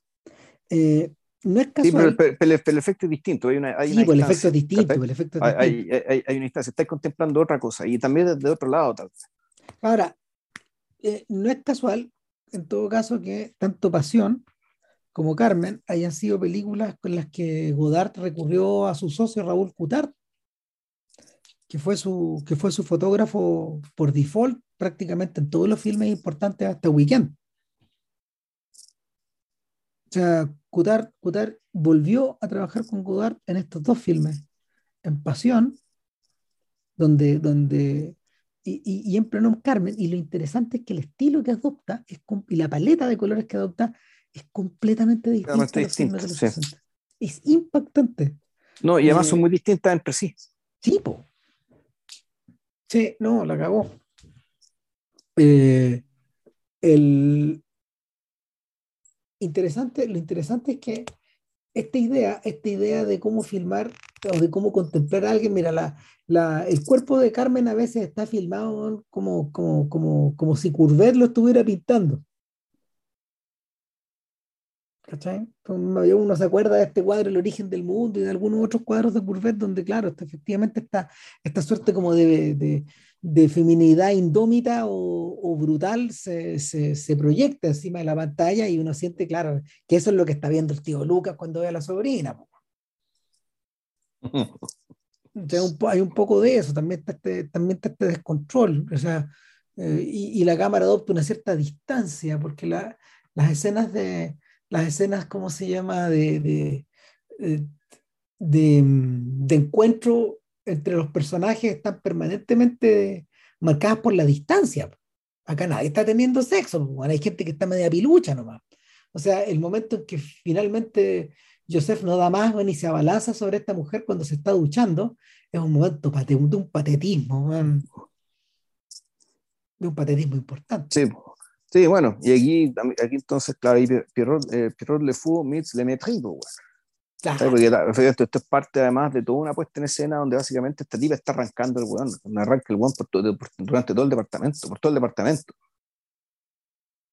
Sí, efectivamente, este tipo no puede tener las manos quietas porque no, no, no haya cómo abarcar a esta Carmen que lo supera en el fondo. No, no es como estas mujeres de Fellini que desbordan exuberancia, ¿no? Está ahí. No, aquí tiene que ver un poco con la, con, no sé si la amplitud de mente o la ausencia total de límites que, que, tiene Carmen. Y que para, para Joseph es inconcebible y por eso es que la persigue y la trata, la trata de abarcar, la, la, mm. eh, trata de poseerla, hagamos otra cosa que es imposible y donde además está el tema este, volvemos, el, el tema de los estudios, los no estudios, de, de, de, la diferencia intelectual entre uno y otro. Entonces, sí. el, claro, viste así las cosas, la escena, el, el, encuentro sexual explícito que se ve, que, ocurre, que, que vemos nosotros, porque esto sí hubo un encuentro sexual que ocurrió antes, cuando se conocieron, qué sé yo. Pero claro, tiene importancia para la película como, tiene, como tuvo importancia para Carmen, es decir, ninguna. Claro, lo que pasó, no, ni siquiera fue necesario mostrarlo. Lo que fue necesario mostrar es, al revés, es la consecuencia del abismo que le separa uno, a otro, uno al otro. Sí. Eh, interesantemente, esta es una película que no tiene ese escenario. Y en parte yo creo porque es medio imposible como de... Es medio imposible de... Se, se, sería... Está todo puesto ahí. Está todo puesto al frente. Eh, ahora, los orígenes del proyecto de María son distintos. Eh, Godard, cuando ve a Miriam Roussel en Pasión, eh, y de alguna manera se conmueve se conmueve no como Yusef viendo a Carmen, pero, pero de una forma media parecida. Eh, no, se conmueve como Yusef viendo a Carmen. Eh, pero mira, a ver. No, no, no, voy, a entrar a hablar desde la. Voy a, voy a hablar de. Trataré de hablar. No, ¿cómo decirlo? Voy a tratar de explicar esto y puta, voy a tener que usar el lenguaje de la vulgaría aquí. En el. Eh, Miriam Roussel, efectivamente, es bellísima, se ve bellísima en la primera película, se ve bellísima en esta segunda película y se ve bellísima en la tercera película. Y todavía lo es. Y, claro, el punto está en que viendo el, escenario de, de, de Jules Marie, y donde ven, por tanto, a la persona actuando al natural, siendo como es, incluso me da por una cámara, es, es, realmente de no creerlo.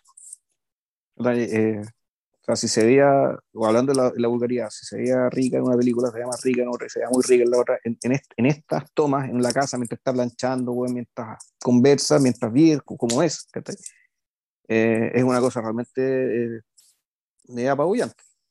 Claro, eh, mira. Ahora, porque, y esto, sí, no, el, punto es que, para, para, que no parezca que esto es un comentario mandril, digamos, de estar ahí refiriéndome al aspecto físico de las personas aquí, el punto que quiero hacer con esto es que el, el, esto al menos a mí me te hace pensar, digamos, que te pone al frente básicamente el, el tema, el, el, asunto, el cliché, o incluso la muleta de la belleza de las estrellas y la necesidad del cine de montarse en la belleza y cómo la, y cómo la ha trabajado, la ha manipulado como recurso para hacer más atractivos sus productos. Mm. Yo, lo, ah, yo lo que veo en, en lugar, en este caso, es que, eh, es que la, la, belleza no está puesta como algo para, no, está, no, no, es un producto puesto para levantar una película, sino más bien, aquí lo que tengo que hacer dudar con esta persona es domar esa belleza, contenerla, restringirla, dirigirla. Porque es demasiado llamativo, el contraste entre cómo es ella como María, que ya es una cosa increíble, pero lo que se ve en esta otra dimensión es una cuestión realmente importante que, que efectivamente te, te, impediría, te impide concentrarte en, en, lo que te están contando. Bueno, es que eh, ah. de hecho lo que tú estás viendo son los vestigios de un proyecto que no fue. A ver, la cosa, la cosa empieza más o menos así. Y yo creo que Godard, Godard se encuentra con Miriam Roussel o con, con, con, esta aparición en el fondo, de la misma manera que eh, Godard, hojeando publicidad, divisa a Ana Karina en 1961, más o menos, o finales de los 60, y de la misma manera en que Godard visitando el set de Alazar Baltasar divisa a Ambiashevsky. Esa misma clase de encuentro. O sea, la, otro, otros personajes, eh, otro, otro, otra, a otras actrices en la, en la carrera de Godard como, como, como Jan Sever, por ejemplo, eh, como Marina Vladí o Macha Meril, por ejemplo, son personas con las que Godard tenía eh, o, que, que, llegó a tener relaciones eh, de trabajo muy desenvueltas, muy de colega, muy alegres. En el caso, en el caso de Marina Vladí, eso, por ejemplo, fueron durante un tiempo pareja, pero, pero en realidad eh, en el caso de Masha Meril eran como muy colegas, muy amigos, muy, y era toda una cosa muy, eh, muy, muy, muy vivaz en el fondo.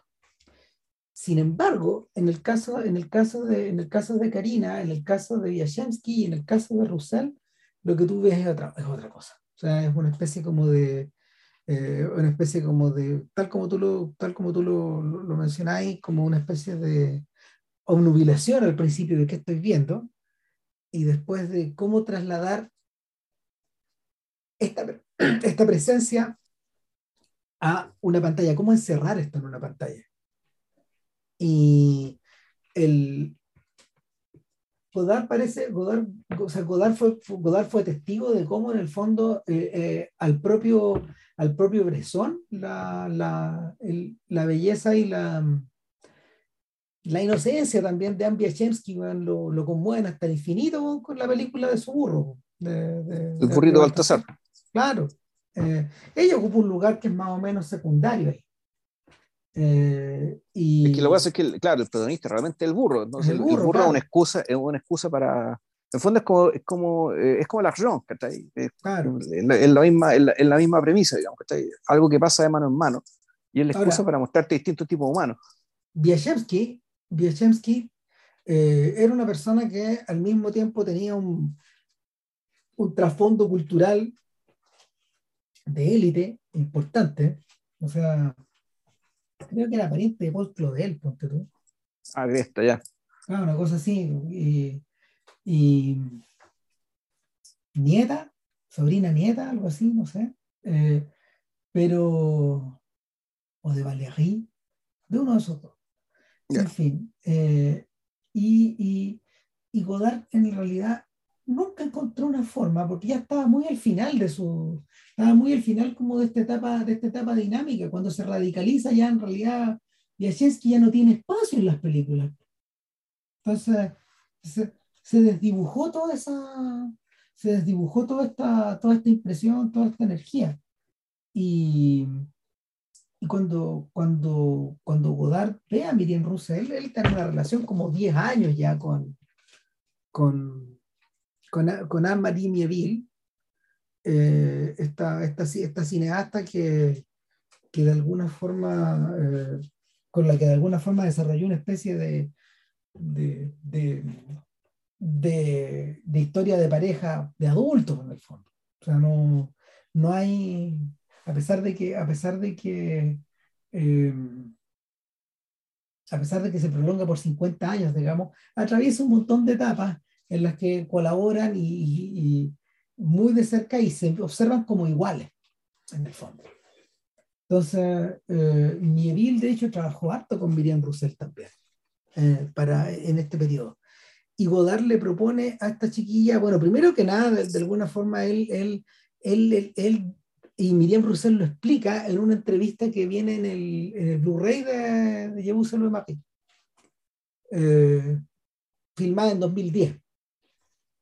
Eh, ella, ella de alguna forma explica que eh, cuando Godard, cuando ella conoce a Godard, en el fondo es como si lo hubiera tapado una ola. Porque fue una. La influencia de él en su vida es capital, dice ella. Y es de todo tipo. Es, es- una influencia cultural, eh, paterna, emocional, sentimental también. Y a través de eso, Godard, Godard en el fondo eh, explora, un, explora un aspecto explora un aspecto de, de su mundo sartriano que en realidad eh, que en realidad rosa con, rosa con el tabú. Lo que, lo, que lo que en principio le planteó Godard a Roussel eh, es que él quería hacer una película sobre un padre y una hija. Y sobre el tema del incesto, se lo dijo. Y él, él, él iba a interpretar al padre y ella a la hija. Ese es el origen de, de la colaboración. Eh, todo el tema incestuoso es un tema que de alguna manera, cuando, cuando Richard Brody escribe la biografía de Godard, no sé si, no sé si eh, Antoine de Beck, el otro biógrafo de Godard largo, y por cierto que no su amigo Colin McKay, porque esa es una biografía hecha escrita por un amigo, eh, el, cuando, cuando Brody indaga en esto, Brody lo indaga desde un punto de vista que eh, también adquiere una suerte de contexto.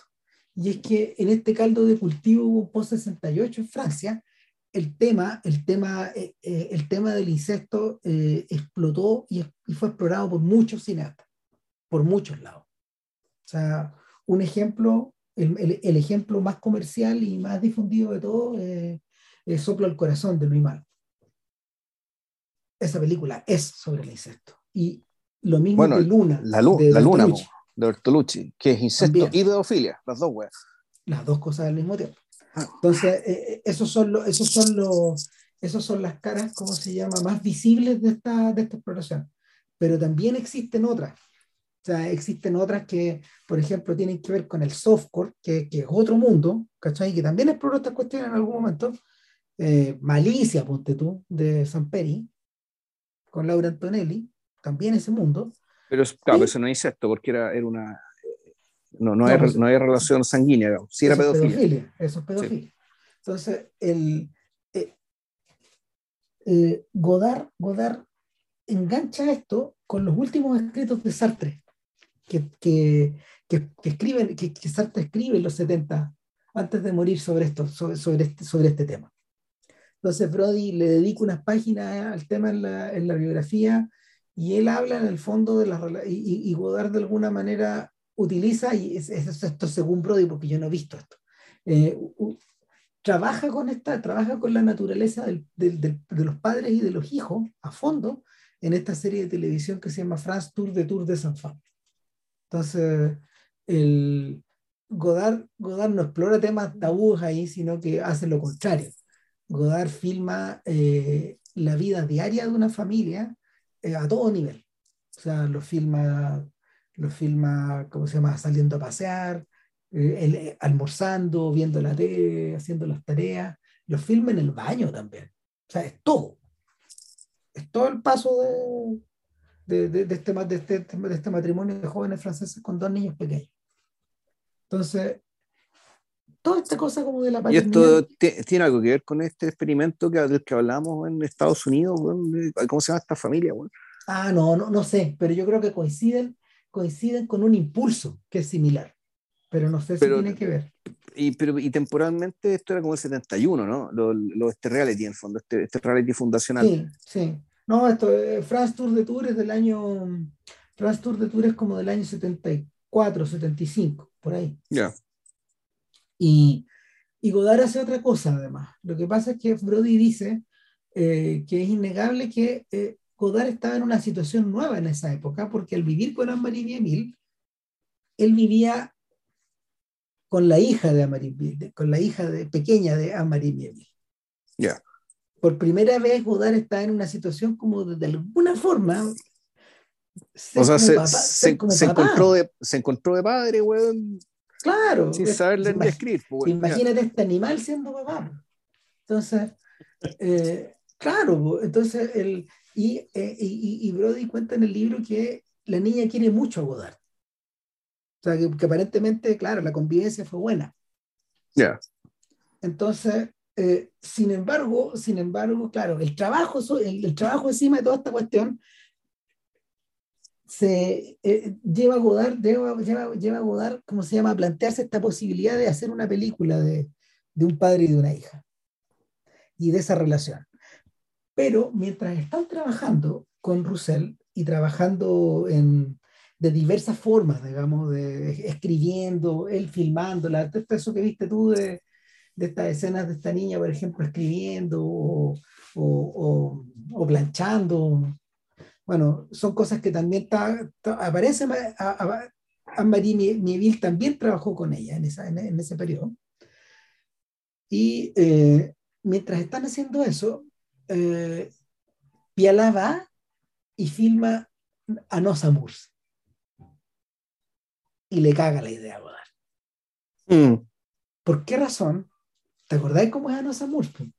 Está, Sandrine, está Sandrine Bonner jovencísima, también es una menor de edad la historia. Ya. Sandrine Bonner, ¿qué edad tendrá ahí? ¿16? ¿Por ahí? ¿15, 16 años? Es una niña pequeña, o sea, es una niña, no, es una adolescente, pero al principio de la adolescencia. Una chiquilla que está creciendo, en fin. Y, en Anosa Mus se encuentra con este padre que está encarnado por Maurice Pialat, de nuevo el director como el papá, la misma idea. Eh, eh, y claro, es una... Es una bueno, como dice los Jaujarana, e, eso vas a poder escribir con la ventana abierta. Claro, ¿no? Y, y, y es una tromba en la película y deja la cagada, y, y, hay un instante, claro, lo, que, lo, que, lo que el personaje de Pialá no puede soportar en la película eh, es la pérdida del el lugar del padre en la vida sentimental de la hija. Eh, en Anosa Murs lo que ocurre es que la hija empieza a tener sus primeras parejas, o sea, parejas sexuales. Entonces el viejo cacha porque la chiquilla no está llegando en la noche y este bueno explota y deja la sopa. Y, y, y, se desborda todo porque porque también eh, eh, Pialá evoca muy bien, como es un tipo enorme, evoca muy bien la idea como del león que trata de mantener en la manada a toda la gente. No, voy del ogro, pues.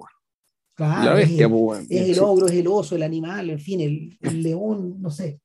Y, y, hay algo de eso, entonces, efectivamente consigue traspasar esta idea de, bueno, ¿y hasta qué punto este viejo considera que la hija es suya? Ese, eso, es lo que, eso, es lo que, eso es lo que la película de Pialá enfrenta de una manera tan diáfana.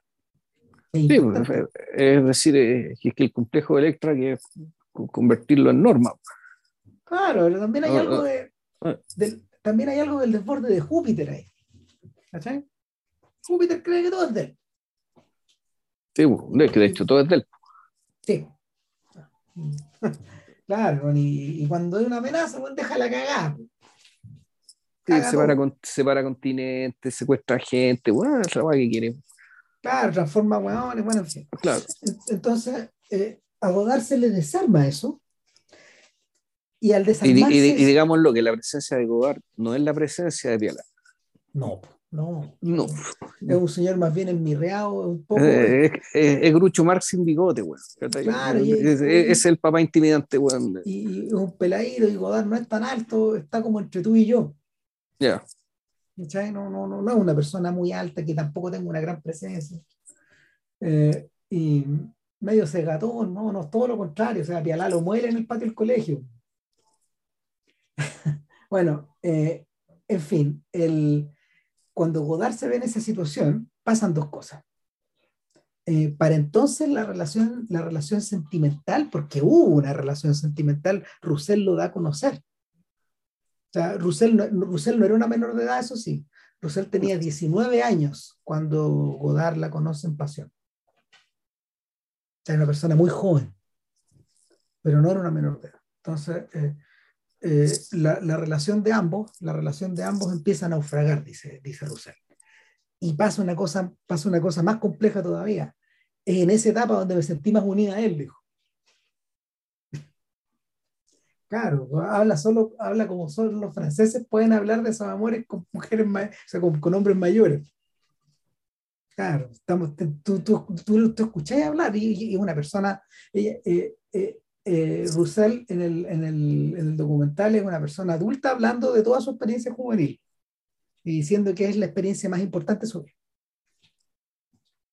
Claro, anda a decirles un gringo, como te doy. No, no.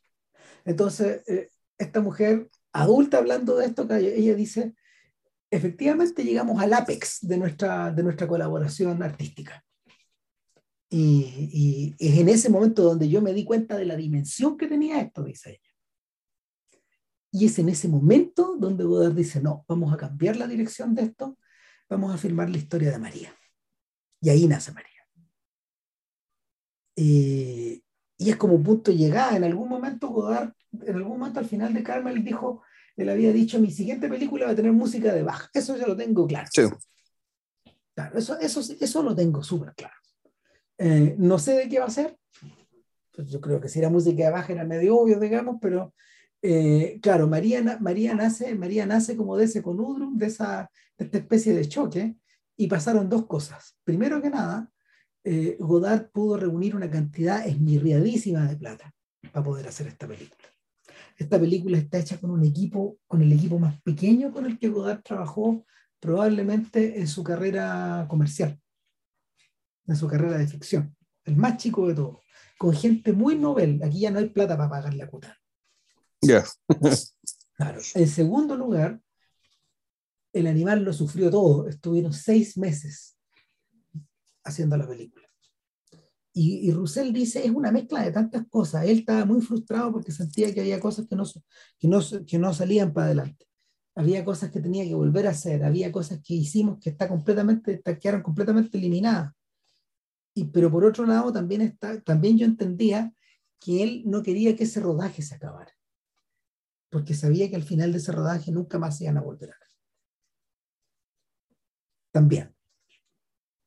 Entonces era, era, toda una, era toda una cosa tremendamente compleja.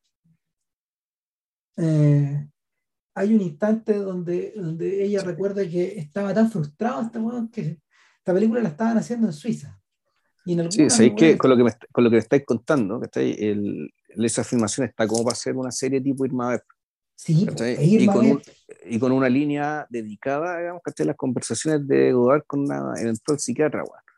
Sí.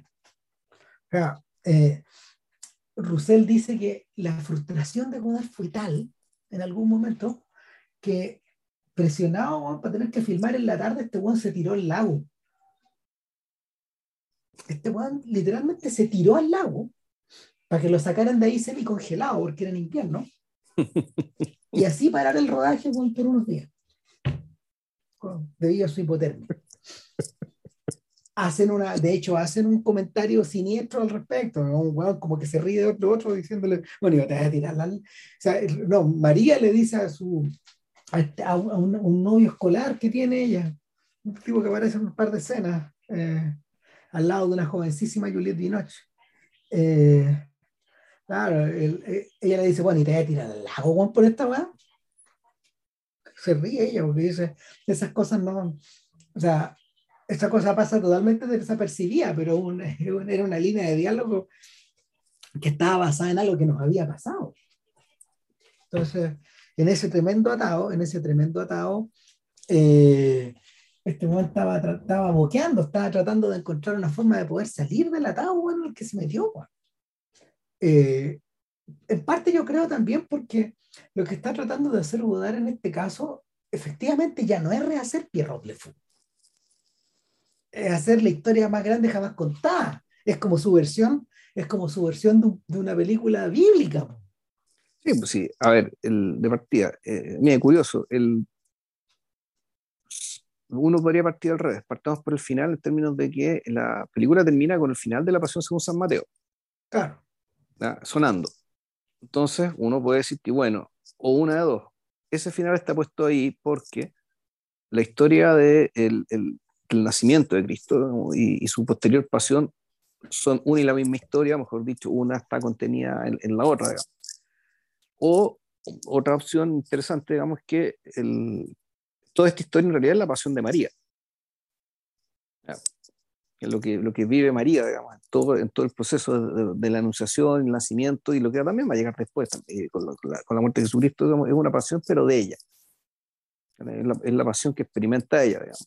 Curiosamente, volvemos a la palabra pasión, que es el título de la primera película de la trilogía, por lo demás. Que, si mal no recuerdo, eso sí, en la, la, la, la, pasión, el sentido de la palabra pasión en la primera película, y esto lo dice en el, en el, escenario, tiene que ver naturalmente con la pasión del amor, pero también con el trabajo. Y, y, el trabajo en toda su dimensión, digamos, el trabajo, el, el, el trabajo mecánico en la usina, el trabajo, naturalmente, el trabajo de filmar, digamos, y cosa que no es tan rara pensando en que, el, que Godard es suizo, por lo tanto, digamos que está eh, criado en un entorno protestante. Sí. Eh, calvinista. Calvinista. la, mitad, la mitad de la familia de este es calvinista. Claro, por lo tanto, el, la relación que tienen ellos con el trabajo es distinta de la que tenemos nosotros. Donde no digamos que la pasión es lo que la define. Claro. O sea, o sí, si entendemos, digamos, el desprecio como una pasión, en realidad un ah. sentimiento. Eh, entonces, bueno, el, volviendo, volviendo, volviendo al punto, volviendo al final, volviendo a, a, y, lo, que esta película es, claro, uno, uno, uno entiende cómo, por una parte, efectivamente, este, es, la, es la pasión de María, pero es también, dado lo que me estáis contando, el, la pasión de Jean-Luc. La, la, pasión de Jean-Luc, el, el, fondo la, y la intención de, puta, de también de, de, de atesorar que está ahí, aquello que está, que, aquello que está experimentando. Está, y, está con las patas puestas en el asador, si de hecho lo que estamos viendo son las consecuencias de la obsesión del tío Lucas en la película anterior. La obsesión era de verdad. Él veía a Miriam Roussel y puta, la weá no, incontrolable, al punto que no me acuerdo, no me acuerdo si Brody discute el efecto que esto tiene en, en, Anne-Marie y Emile. Pero, habla también, es una especie como de tributo al alma de hierro de esta otra señora. Sí, pues, no, difundir la sabiduría y la comprensión de que en el fondo este, este bueno es un cabro chico, que puta, pues, se pasó esto y iba a pasar. todo pasa. Para esto, sí, todo pasa. Para estos efectos, Anne-Marie Bieville de alguna manera juega el papel parecido a Alma Hitchcock, a Alma Reville, la señora de Hitchcock. Claro, cada vez que el viejo veía. Se le cruzaba una rubia, pues, veía a Grace Kelly. Sí, claro, ya, ya, de nuevo, a este huevón, ya. es un niño, al fondo un niño. El, ahora, el, hay, que entender, el, es la primera vez que Eduard eh, aborda lo sagrado, ¿no? Sí, sí, es la, eh, y yo creo que eh, es un, mira, Antoine de Beck en, una, en, en, en la entrevista que él da, aborda precisamente ese punto él dice que el, para, este es un caso especial, tomando en cuenta que Godard en realidad ha sido explícitamente laico y anticlerical, anti... Su idea de los sagrados son, su idea de los sagrados son las imágenes. Claro, entonces, entonces, y lo que se entiende por sagrado, digamos que está en el lugar donde él nació. Ahora, el fondo, y la, el, salto, el salto que él da es doble. Por una parte, siendo probablemente ateo, o por lo menos agnóstico, se lanza a hablar de esto. Pero por otra parte, él tiene, en buena parte de formación, viene un, viene un país calvinista. Por lo tanto, se hace cargo de una figura que para el calvinismo es bastante menor. Sí, pues es prácticamente recesiva. Claro, es un, sí, un, personaje, un personaje bien secundario, digamos que tiene una, una actriz de reparto dentro de un lote más o menos grande. A diferencia del catolicismo, que, que, claro, María es prácticamente es casi una coprotagonista. Y, no solo, y no tanto en la historia, sino también por la importancia que ha tenido la figura en procesos tales como la colonización de América. Entonces, claro, meterse con María, efectivamente, y con, lo que significa, yo lo, veo como un, como un, como esto, un,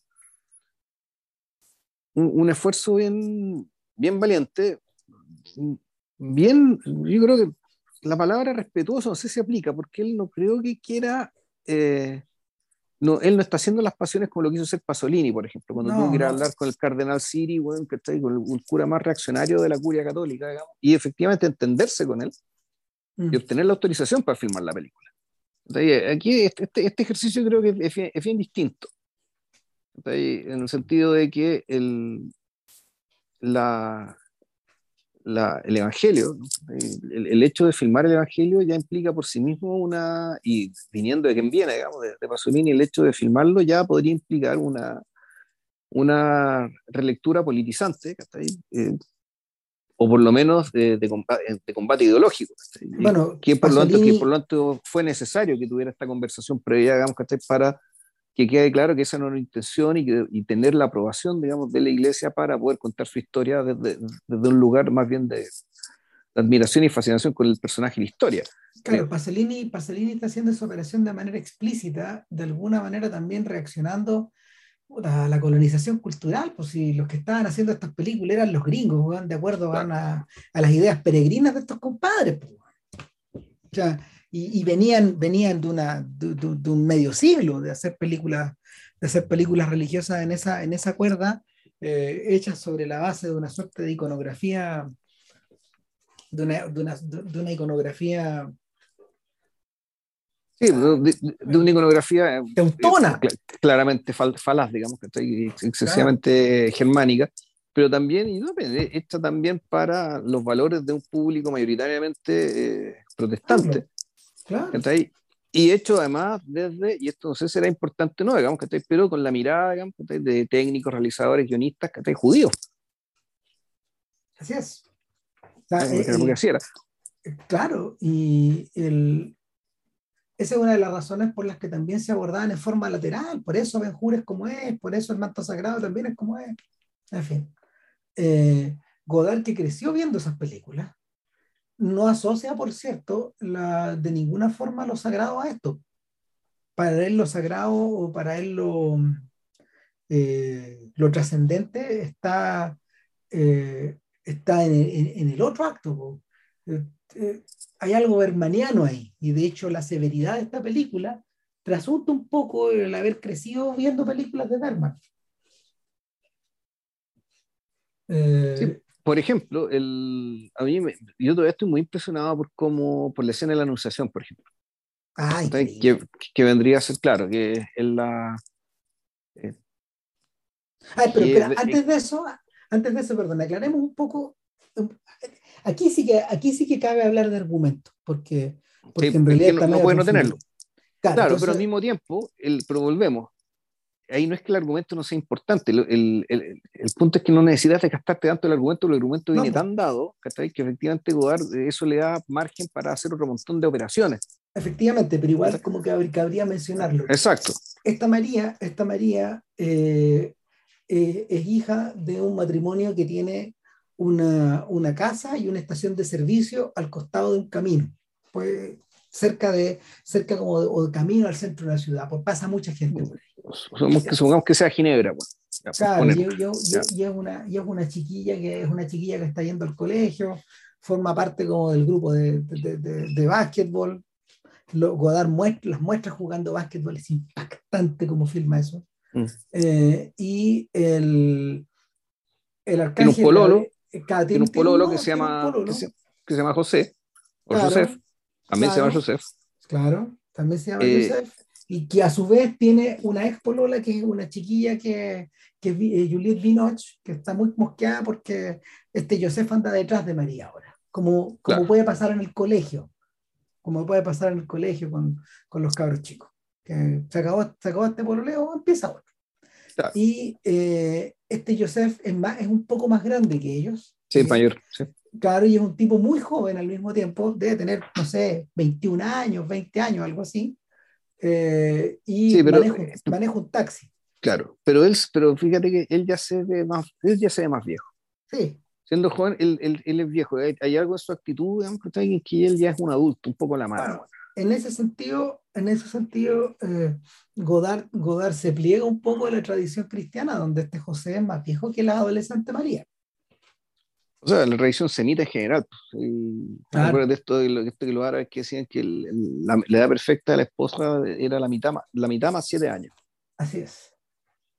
Entonces, el, eh, eh, la anunciación se produce el día de que eh, al aeropuerto, al aeropuerto llega eh, un ángel muy poco de venders, acompañado de, un, de una especie de suche, una niña, un pinte querubín, digamos y, una, y una cabra chica que es una especie de Pepe Grillo, ¿cachai? Claro. Eh, y, claro. Y Gabriel es el que está llegando. Sí, y el, y, y, el taxi de José, de hecho.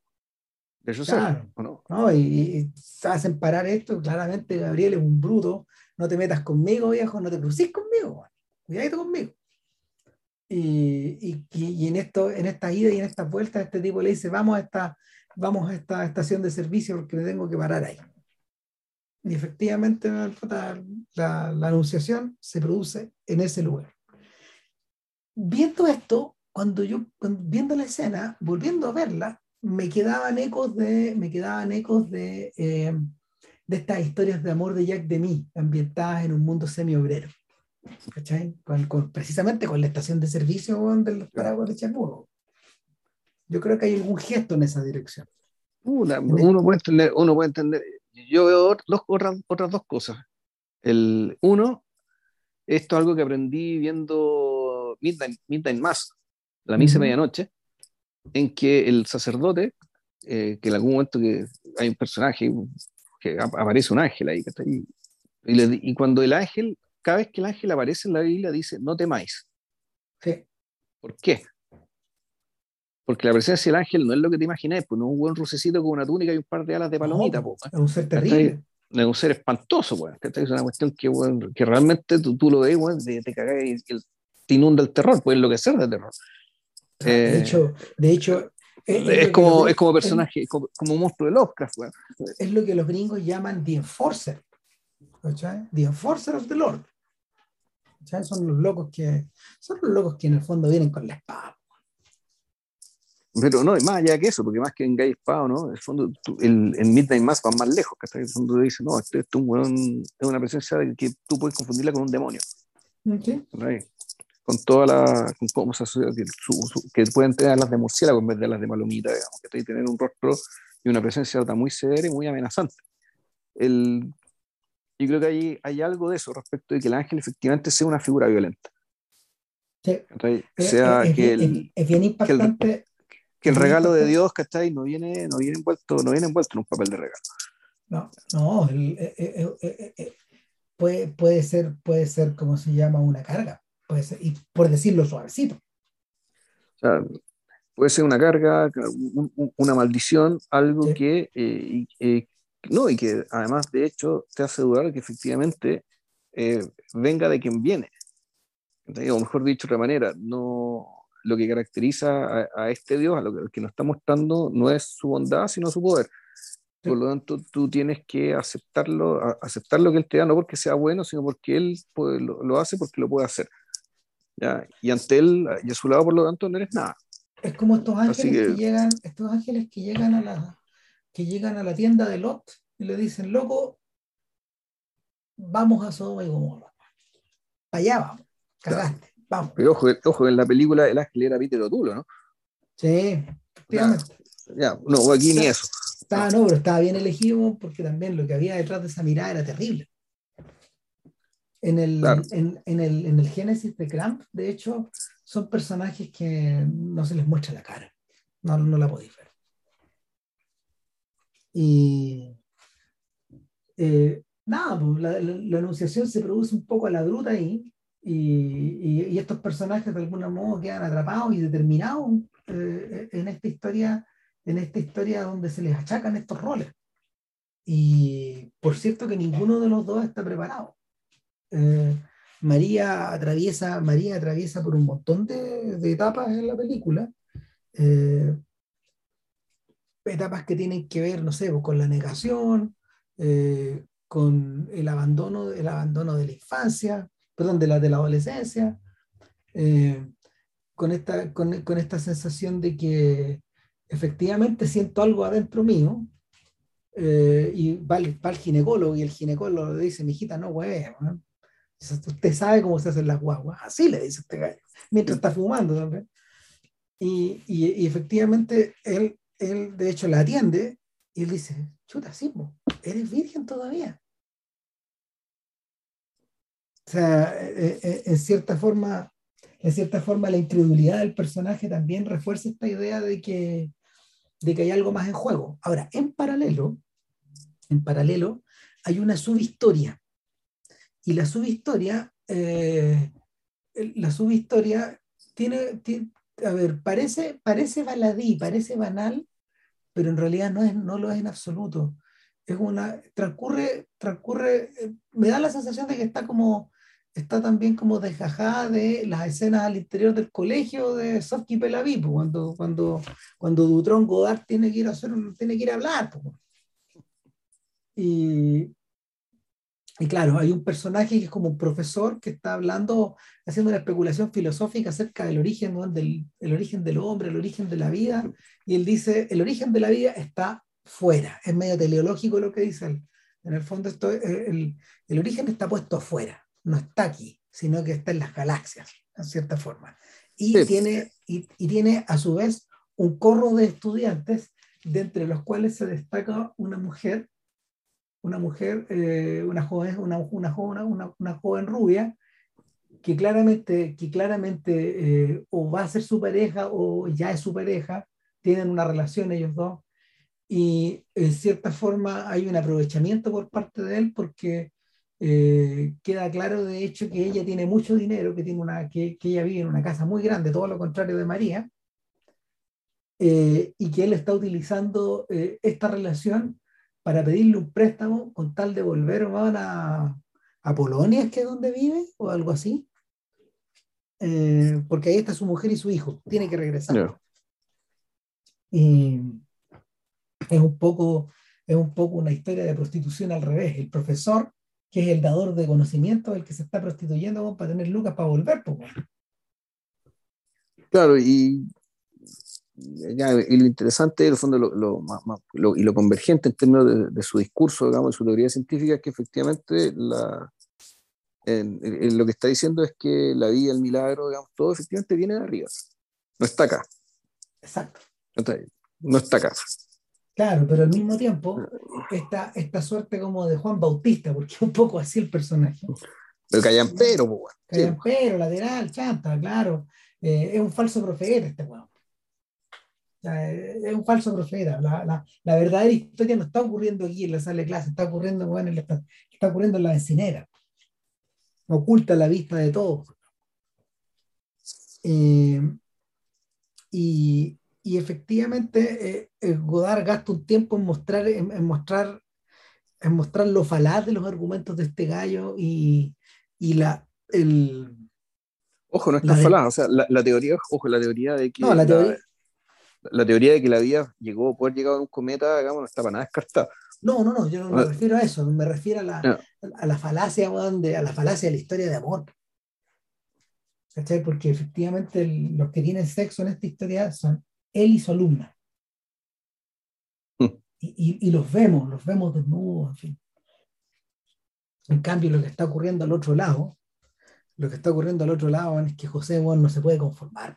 O sea, me cagaron. Eh, claro, me por, una parte, claro. claro, naturalmente está la, la, dimensión de esa historia, que está ahí, donde, donde, donde hay que decirlo, o sea, aquí el, el, José en algún momento tiene que aceptar esto porque esto, esto va a terminar ocurriendo y, y, no solo lo acepta, sino que en algún momento él dice, él quiere ser también en cierto sentido parte y testigo de este milagro de una manera más activa y, quiere verla y quiere tocarla a María.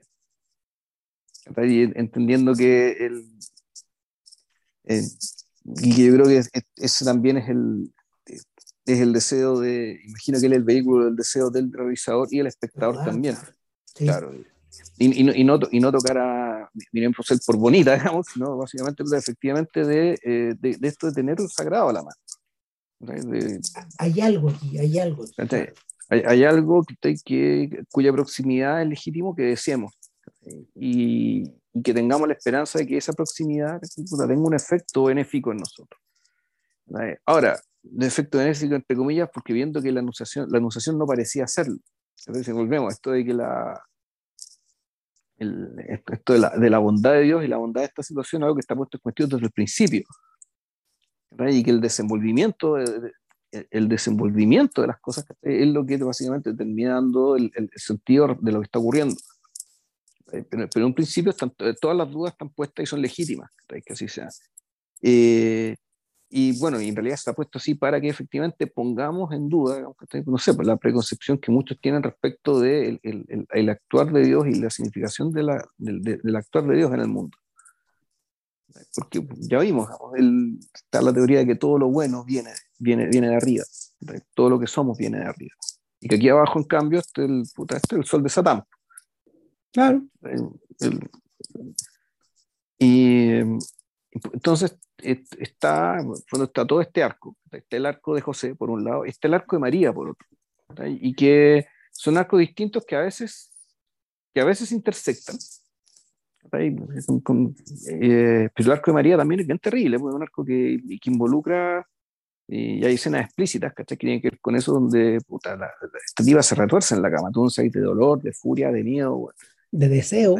Claro, es algo Claro, y, que esto implicó efectivamente, yo creo, mucha compenetración entre, entre la actriz y, y, y, Godard. Bueno, eh, el, eh, explica, a ver, no, no sé si Roussel, no, no, no, De Beck explica esto.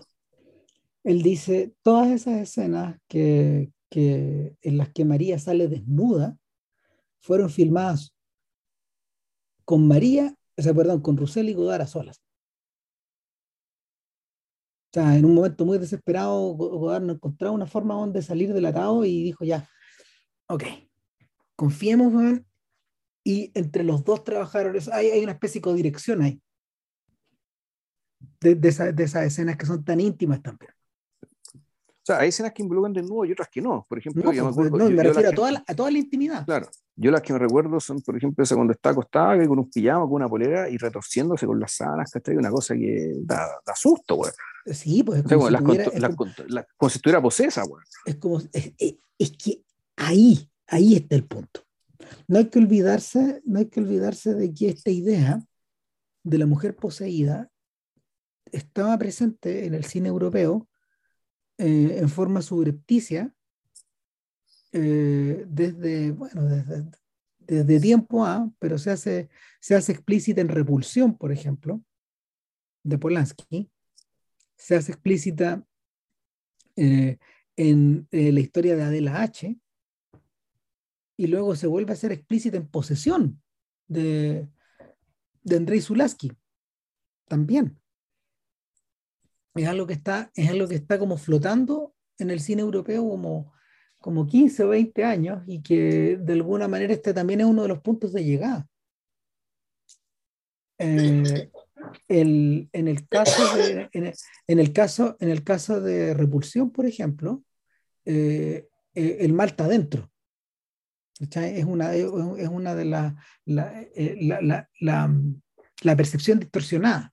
Eh, en, el caso de, en el caso de Truffaut está dentro y afuera, porque esta pasión que, ya, que, que Adel Lugo siente por este oficial de las pelotas, digamos, que no es correspondida, es una maldición, pero al mismo tiempo está provocada por ella.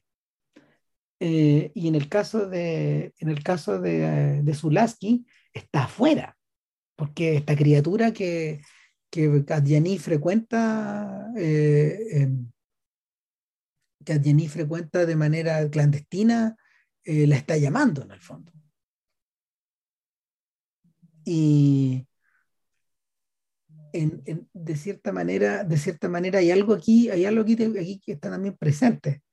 El, hay- probablemente lo que se está engendrando, digamos, es la mano de Dios que está encima, pero de este Dios, de este Dios al que nos habíamos, el que te había referido Claro. antes. Este weón que no es amable, que no necesariamente No. es bueno, o mejor dicho, que el regalo, que el, que el regalo no necesariamente está envuelto en papel de regalo, sino que está envuelto en algo, en lija, weón. Ahora, Eh, con hilo Goda- curado, weón, que cuando lo abriste de cortar los dedos. Claro, Godard sale de este aprieto, Godard sale de este aprieto recurriendo a un elemento que es nuevo en su filmografía, que es la observación de lo natural. Eh, esto lo habíamos, esto, esto ya se había manifestado en el mar, las olas y las piedras de Carmen, y también en una, en una, en una escena bellísima, o sea, en estas escenas bellísimas de, de pasión que tienen que ver con los hierbazales, por ejemplo, ¿te acordáis? Eso, esos hierbazales contra la usina, y al mismo tiempo en la escena inicial de la película, que es una que Godard explicaba que cuando vio esta weá en el cielo, este avión que se remonta hasta el infinito, este partió corriendo con la cámara y agarró de una oreja a Cutar y lograron filmar esto y ¿te acordáis que la cámara tiembla? Y que de alguna manera, de alguna manera trata de seguir la ruta de este avión que se remonta hacia el aire como una saeta lanzada hacia el cielo. Eh, eso, ese gesto no existe antes en Godard. Y claro, hay gente que ha escrito sobre esto, eh, latamente. Y, y, y, tiene que ver con la, con la aparición de la naturaleza en la obra de Godard, que se convierte en el protagonista de las películas que siguen.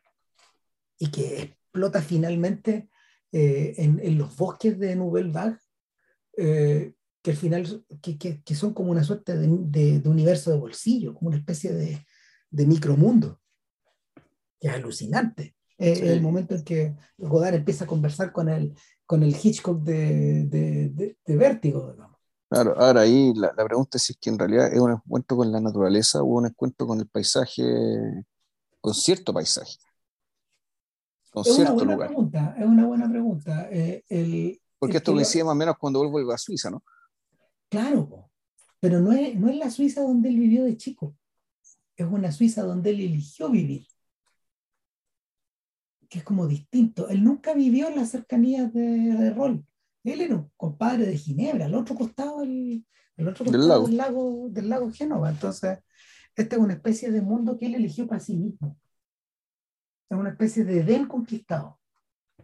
O sea, los tipos que han escrito sobre esto hablan también, claro, de la presencia de la naturaleza en diversas películas que siguen, pero el otro punto de llegada es adiós al lenguaje. O sea, donde hay una especie de combate y el medium, hay, una especie de combate como entre, entre el ego y entre la cabeza de, este weón y las visiones que este weón tiene. Y finalmente la manera en que estas se plasman, eh, que, que, que, se plasman en tres dimensiones, pero con el medium con, con, un medio, con alguien de por medio, que es Roxy, la Roxy Mieville, la perrita de, de los Godard Mieville, que es la protagonista de la película. bueno, yo de JLG no me acuerdo mucho, o sea, me acuerdo muchas, me acuerdo de imágenes varias. Los paseos. Eh, me acuerdo de una lámpara roja que está arriba de un, arriba un velador. Mm. Es una imagen que un, me quedó para siempre, digamos. Era roja o verde, no, era roja. roja. O sea, que tenía una pantalla roja. Entonces la luz que salía era roja.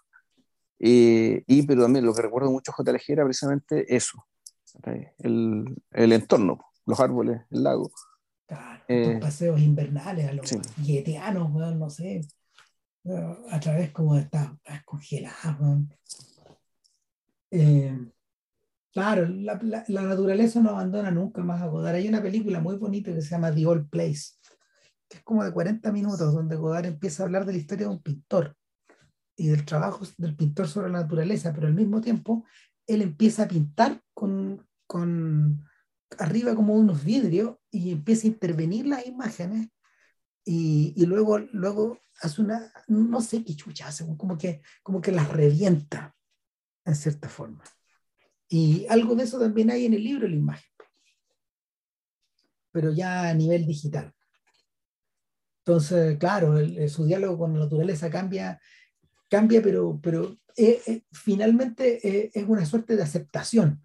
Lo que están haciendo al interior de María, están haciendo afuera también en la medida de que el invierno se transforma en primavera. Sí, bueno, yo creo que esto no lo mencionamos, pero yo creo que se viene evidente a medida que avanza esto, que las conversaciones entre María y la experiencia de María y José, que si bien tiene este, este trasfondo de la más grande historia jamás contada, es también la historia de, de, muchas parejas, de cualquier pareja, y por lo tanto la historia que vemos acá es la...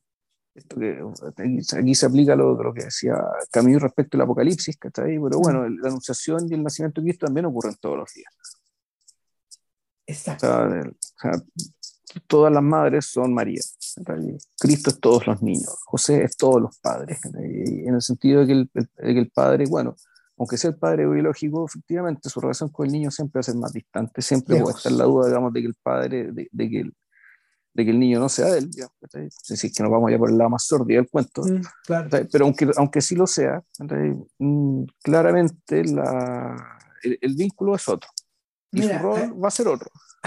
A propósito del tema, ayer estaba viendo un podcast pues Luis y Kevin ha renacido de las cenizas, pues entonces con motivo de sus su segundo largometraje, o no, ya no me acuerdo cuánto, pero su segundo largometraje indie, que se llama Fourth of July, eh, ha dado hartas entrevistas y salió el tema, salió el tema a propósito de la pareja y de, y cómo se llama, de, de los padres y los hijos, porque transcurre, transcurre, en un, transcurre en un 4 de julio la película, y en un 4 de julio donde un sujeto regresa a ver a sus familiares, a sus familiares de Boston y les dice, ¿saben que estoy yendo al psicólogo, al, al psicólogo y el psicólogo me dice que ustedes son una caterva de imbéciles. claro, pero claro, entonces Luis sí que dice, claro, este hombre va y hace una confesión a esta familia tan blanca, les dice que les estaba contando todos sus secretos a un judío.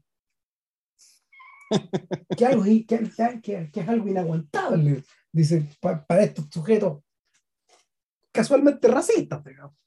Entonces, eh, claro, eh, él también, habla, él, también tocó, tocó este tema porque... Eh, bueno, qué racista el, hecho de que, el hecho de que asumáis que el hecho por ser psiquiatra el weón es judío.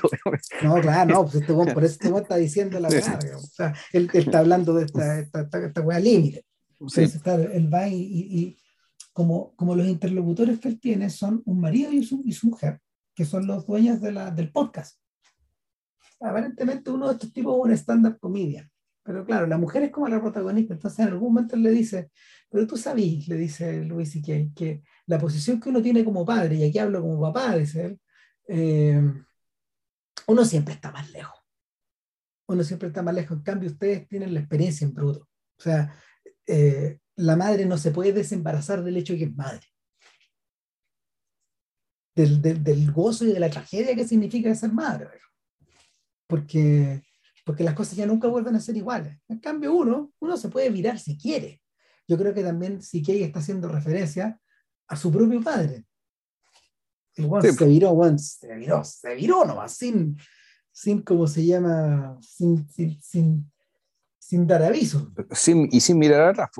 Y sin mirar atrás, claro. Y, y, haciendo referencia que aquel, digamos, con maladado y todo, eh, ha tratado de ser papá de la, manera, de la mejor manera posible, pero entendiendo que también está a distancia. Sí, hasta hice una serie sobre eso. Sí, o sea. Entonces, el, entonces la, nada, el, el, el, asunto es que en la, medida de que en la medida que el proyecto se va terminando y la relación de, de, de Roussel con Godard se va terminando, eh, Godard, Godard como que de alguna manera alcanza una suerte de límite. El propio de Beck decía, después de esta película las cosas son distintas para Godard. Eh, Godard, Godard que se había acostumbrado a trabajar de una manera muy económica eh, y muy rápido y siempre en presupuesto, se enfrenta a este, a este monumento, de, a esta especie como de, de montaña que está subiendo y pasan dos cosas. Primero, acepta filmar todo lo contrario, una película más bien impersonal, un thriller, un filme parisino llamado Detective, que, que está cruzado por toda suerte como de incoherencias y, forzada y, y, buscada, y, y, lo noquea como siempre. Pero en paralelo, mientras la película está preparando, mientras la película de María está preparándose para el estreno, empieza a quedar la cagada. Porque para, para, el, para el estreno aparecieron piquetes, grupos de gente protestando, gente bueno, diciendo que esto está desecrando la historia de María, bla, bla, bla, puta ya, puta la wea. y, la, y empieza, empieza a crecer, a crecer, a crecer. Y este weón, en vez de enojarse, weón, y eso de Beck dice, en vez de enojarse, Godard opta por una actitud ecuménica. No cuestiona en absoluto eh, los objetivos de esta gente, es paz. De hecho, él, dice, él llega incluso a decir que esta gente está defendiendo cosas que ellos creen que son correctas. Y, y, y, y, Beck se pregunta, ¿por qué está haciendo esto? ¿Por qué Godard, por qué Godard que en otras ocasiones de su vida se ha ido de cabeza contra estos, gallos con hija les ha, dado como tarro, está, está metiéndose en esta lógica? Bueno, la respuesta es cuando el Vaticano. Está jugando, de visita, pues. Claro. La respuesta es cuando el Vaticano se mete en esta hueá. Bueno, Finalmente, Juan Pablo II habla sobre la película. Y de vez dice, este es un momento estelar en la carrera de Godard. Godard, está dialogando con el Papa. El Papa del cine está dialogando con el Papa de Roma. Ah, sí, así lo plantea Beck. Y, y, claro, él dice que en algunas entrevistas, efectivamente, Godard discute algunas de las razones del Papa. Está fascinado. Bueno, metieron 300.000 espectadores después de esta No sé, 300.000, 500.000, no sé cuánta gente fue. Todos querían saber. De hecho, es el último gran éxito comercial en la carrera de Godard. Y algo que lo volvió, parece, aparentemente muy, muy feliz, es que... Eh, bueno, todos querían ver a María en pelota, no, claro, bueno. O sea, y, la guatita que salía en el póster. Sí. claro, si ese póster es famoso, pero, pero eh, el, el, punto es que, el punto es que Godard, de algún modo, sí fue muy feliz discutiendo en serio estos otros argumentos. ¿Cachai? Porque, porque en el fondo sintió que este era un momento importante para la Nouvelle Vague donde volvía a ser relevante, pues, relevante a nivel público. ¿De cuándo es la vida de Brian? La vida de Brian eh, es del 79 y la vida de Brian está hecha para contestarle a Jesús de Nazaret. A Jesús de Nazaret. Claro, pero lo que oye es que Godard en cierto sentido tuvo más suerte que la vida de Brian, aparentemente. Eh, tuvo más suerte que los Monty Python. Es que, es que además eh, los Monty Python, en la medida que uno entiende mejor la sociedad, la sociedad, ¿cómo se llama?, protestante británica, es que esa gente es muy religiosa. Entonces, efectivamente, la ortodoxia, la ortodoxia ahí tiene la fuerza del Estado. Cambia. ¿Cachai? Está avalada porque son una pura cosa, no están separados. Y, tanto Palin como Clis, que fueron los elegidos para discutir esta guay, lo sabían. Y por eso eligieron la plataforma más pública posible para enfrentarse con el, con el obispo y con esos otros, esos otros cretinos que se subieron a, a discutir la película. Sí, sí y, cuando hablo de mala suerte no tiene que ver con el tema comercial, tiene que ver con que el nivel de la discusión que tuvieron que soportar. Claro. Ahora, porque eh, tú, lo que tú me estás contando es que dentro de todo Godard, hasta como que, hasta como, hasta, hasta, hasta, que, como que disfrutó esta cuestión, ¿cachai? Y no, no, no morbosamente, sino básicamente por el desafío que implicaba y por la importancia de lo que estábamos hablando y por el hecho de tener interlocutores que están respetables, aparentemente, digamos, al menos de, de cómo se dio la discusión. Eh, en, cambio, en cambio, los Python fueron, fueron un circo, digamos, ¿cachai? Donde efectivamente estaba la paradoja, la paradoja que se dio, ¿cachai? Que supuestamente los iconoclastas jóvenes, bueno, ¿cachai? Resultaron de mucho, ser mucho mejor preparados, tener mucho mejores argumentos y tomar el tema con mucha mayor seriedad, ¿cachai? Que el establishment, ¿cachai? Que estaba rajando vestiduras por algo que era, era de suma importancia supuestamente para ellos y sin embargo no podían eso traducirlo en un nivel de discusión decente. No, poder una parodia de discusión y de hecho, finalmente, claro, Cleese y Paley lo entendieron así. fíjate que, eh, bueno, la cola, la cola reventó para muchas partes y claro, la película, la película fue distribuida en muchos países, pero al mismo tiempo prohibida en varios. Acá en Chile la prohibieron. La censura, haciendo gala de su pelotudez, censuró la película, censura de la dictadura. Sí, pues. Que la dictadura había censurado la vida de Brian también, pues, no, sí, pues. Entonces, eh, yo recuerdo, tengo el vívido recuerdo de haber leído en el diario, creo que es la primera vez que yo escuchaba hablar de Godard, esto es el año 85, estaba en el colegio, y, y, y, leyendo ahí en el diario que la película bueno, había despertado una, una, discusión más o menos grande, y que, y que el Vaticano se había pronunciado, y, y de algún modo, no me acuerdo si la película la condenó, yo creo que finalmente sí la condenaron, pero claro, y, y Godard aparecía un poco ahí como el abogado del diablo. Aparentemente, o sea, así, así, así, recuerdo que era la nota, pero en realidad parece que no fue tan así, que, que, la pasó bomba. Eh, ahora, eh, conseguirse la película no era tan fácil, yo logré verla. Tengo que haber visto, tengo que haber visto esta película hace como no sé, como 2008, por ahí puede haber sido.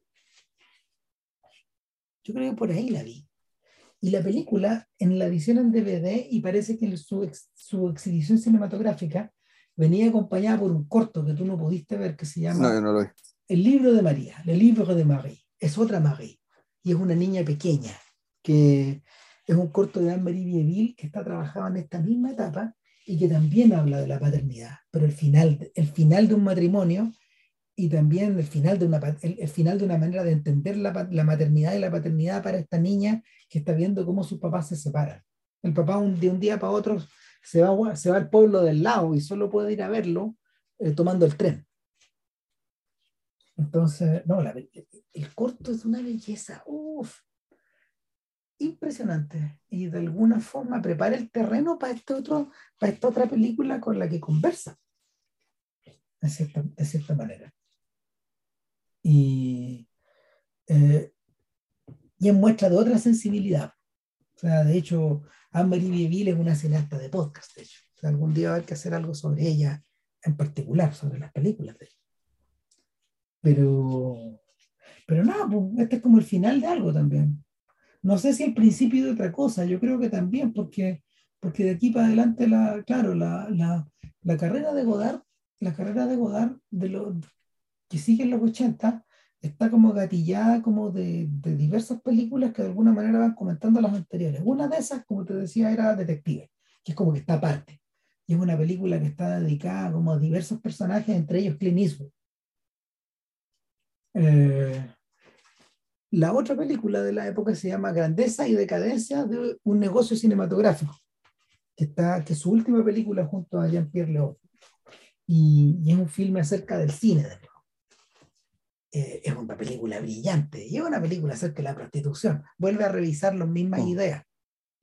Vuelve a revisar las mismas ideas, solo que esta vez fue hecha para la tele, específicamente para la televisión y filmada en video.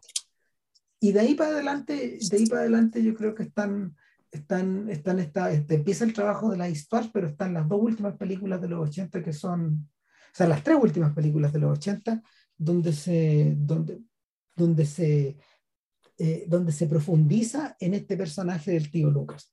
O sea, eh, en una, el tío Lucas se convierte en el rey Lear, abiertamente, y es una gran película esa. El King Lear de Godard es la raja.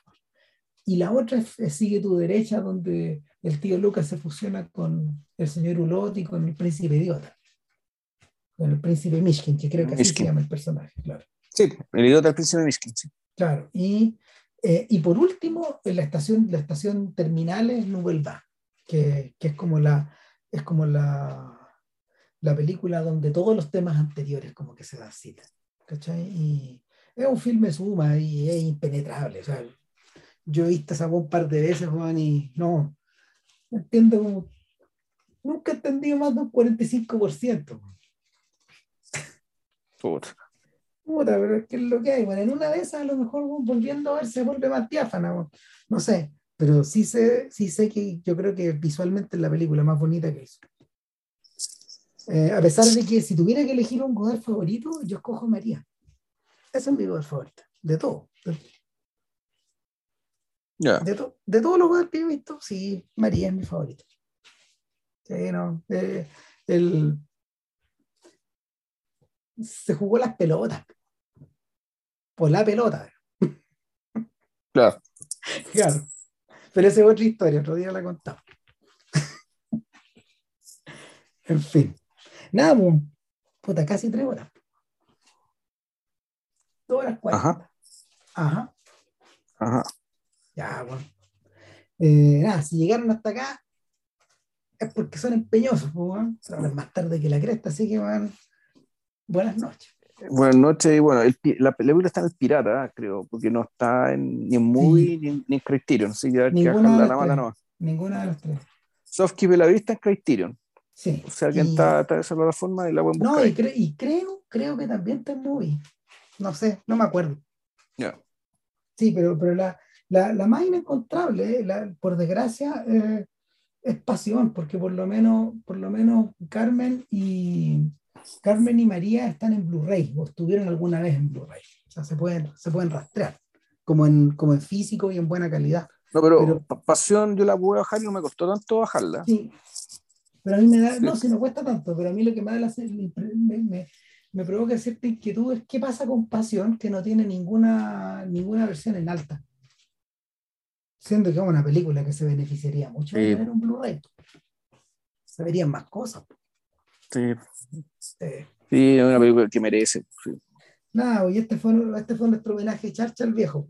Al, al viejo, claro, por ahí que pasó, se, se fue al patio de los callados, entregó la herramienta, se coció, weón, puta. Dolor de Ah, esquina, weón. Apagó el interruptor, pero lo apagó él solo. Y yo creo que eso, eso ya merece mi respeto. Sí, Eh, ¿Sabes qué? Mientras pensaba en eso, me acordé que en el fondo lo que hizo este viejo, weón, fue, eh, fue hacer la gran Pierrot Le Fou, weón. Si qué es lo que hace Pierrot al final, weón, en, una- en ese arrebato desesperado, el weón se mete, se pone la, la, la dinamita en la cabeza, se pinta la cara de azul, se pone la dinamita rafa en la cabeza y después trata de apagar la, trata de apagar la mecha y caga. No, yo creo que esto fue algo mucho más pensado, no quiso pagar ni una hueá. Eh, No, probablemente, claro, la, la teoría inicial que teníamos era que estaba en medio de la filmación de una película y, una, y se le fue a una decisión, una solución, y dijo, ya, no, no tengo, no No, tengo energía para resolver esto, tal. Pero resulta que Claro. no, pues ahora, ahora tiene dos películas terminadas, pues, weón. aparentemente, no sé. Sí, pues, ¿Quién no se sabe. Y, o sea, en, en IMDB, en la lista, en la lista como de hora, aparecen dos películas posteriores al libro de la imagen. Claro, el punto es que- weas. El tema es que lo que no sé, no es claro si, si están realmente terminadas o no. Mira, Eso está, está por verse. en, en los por últimos saberse. años, en los últimos años él, él descansaba en una suerte de asistentes que hacían parte de la pega, la pega dura. Y.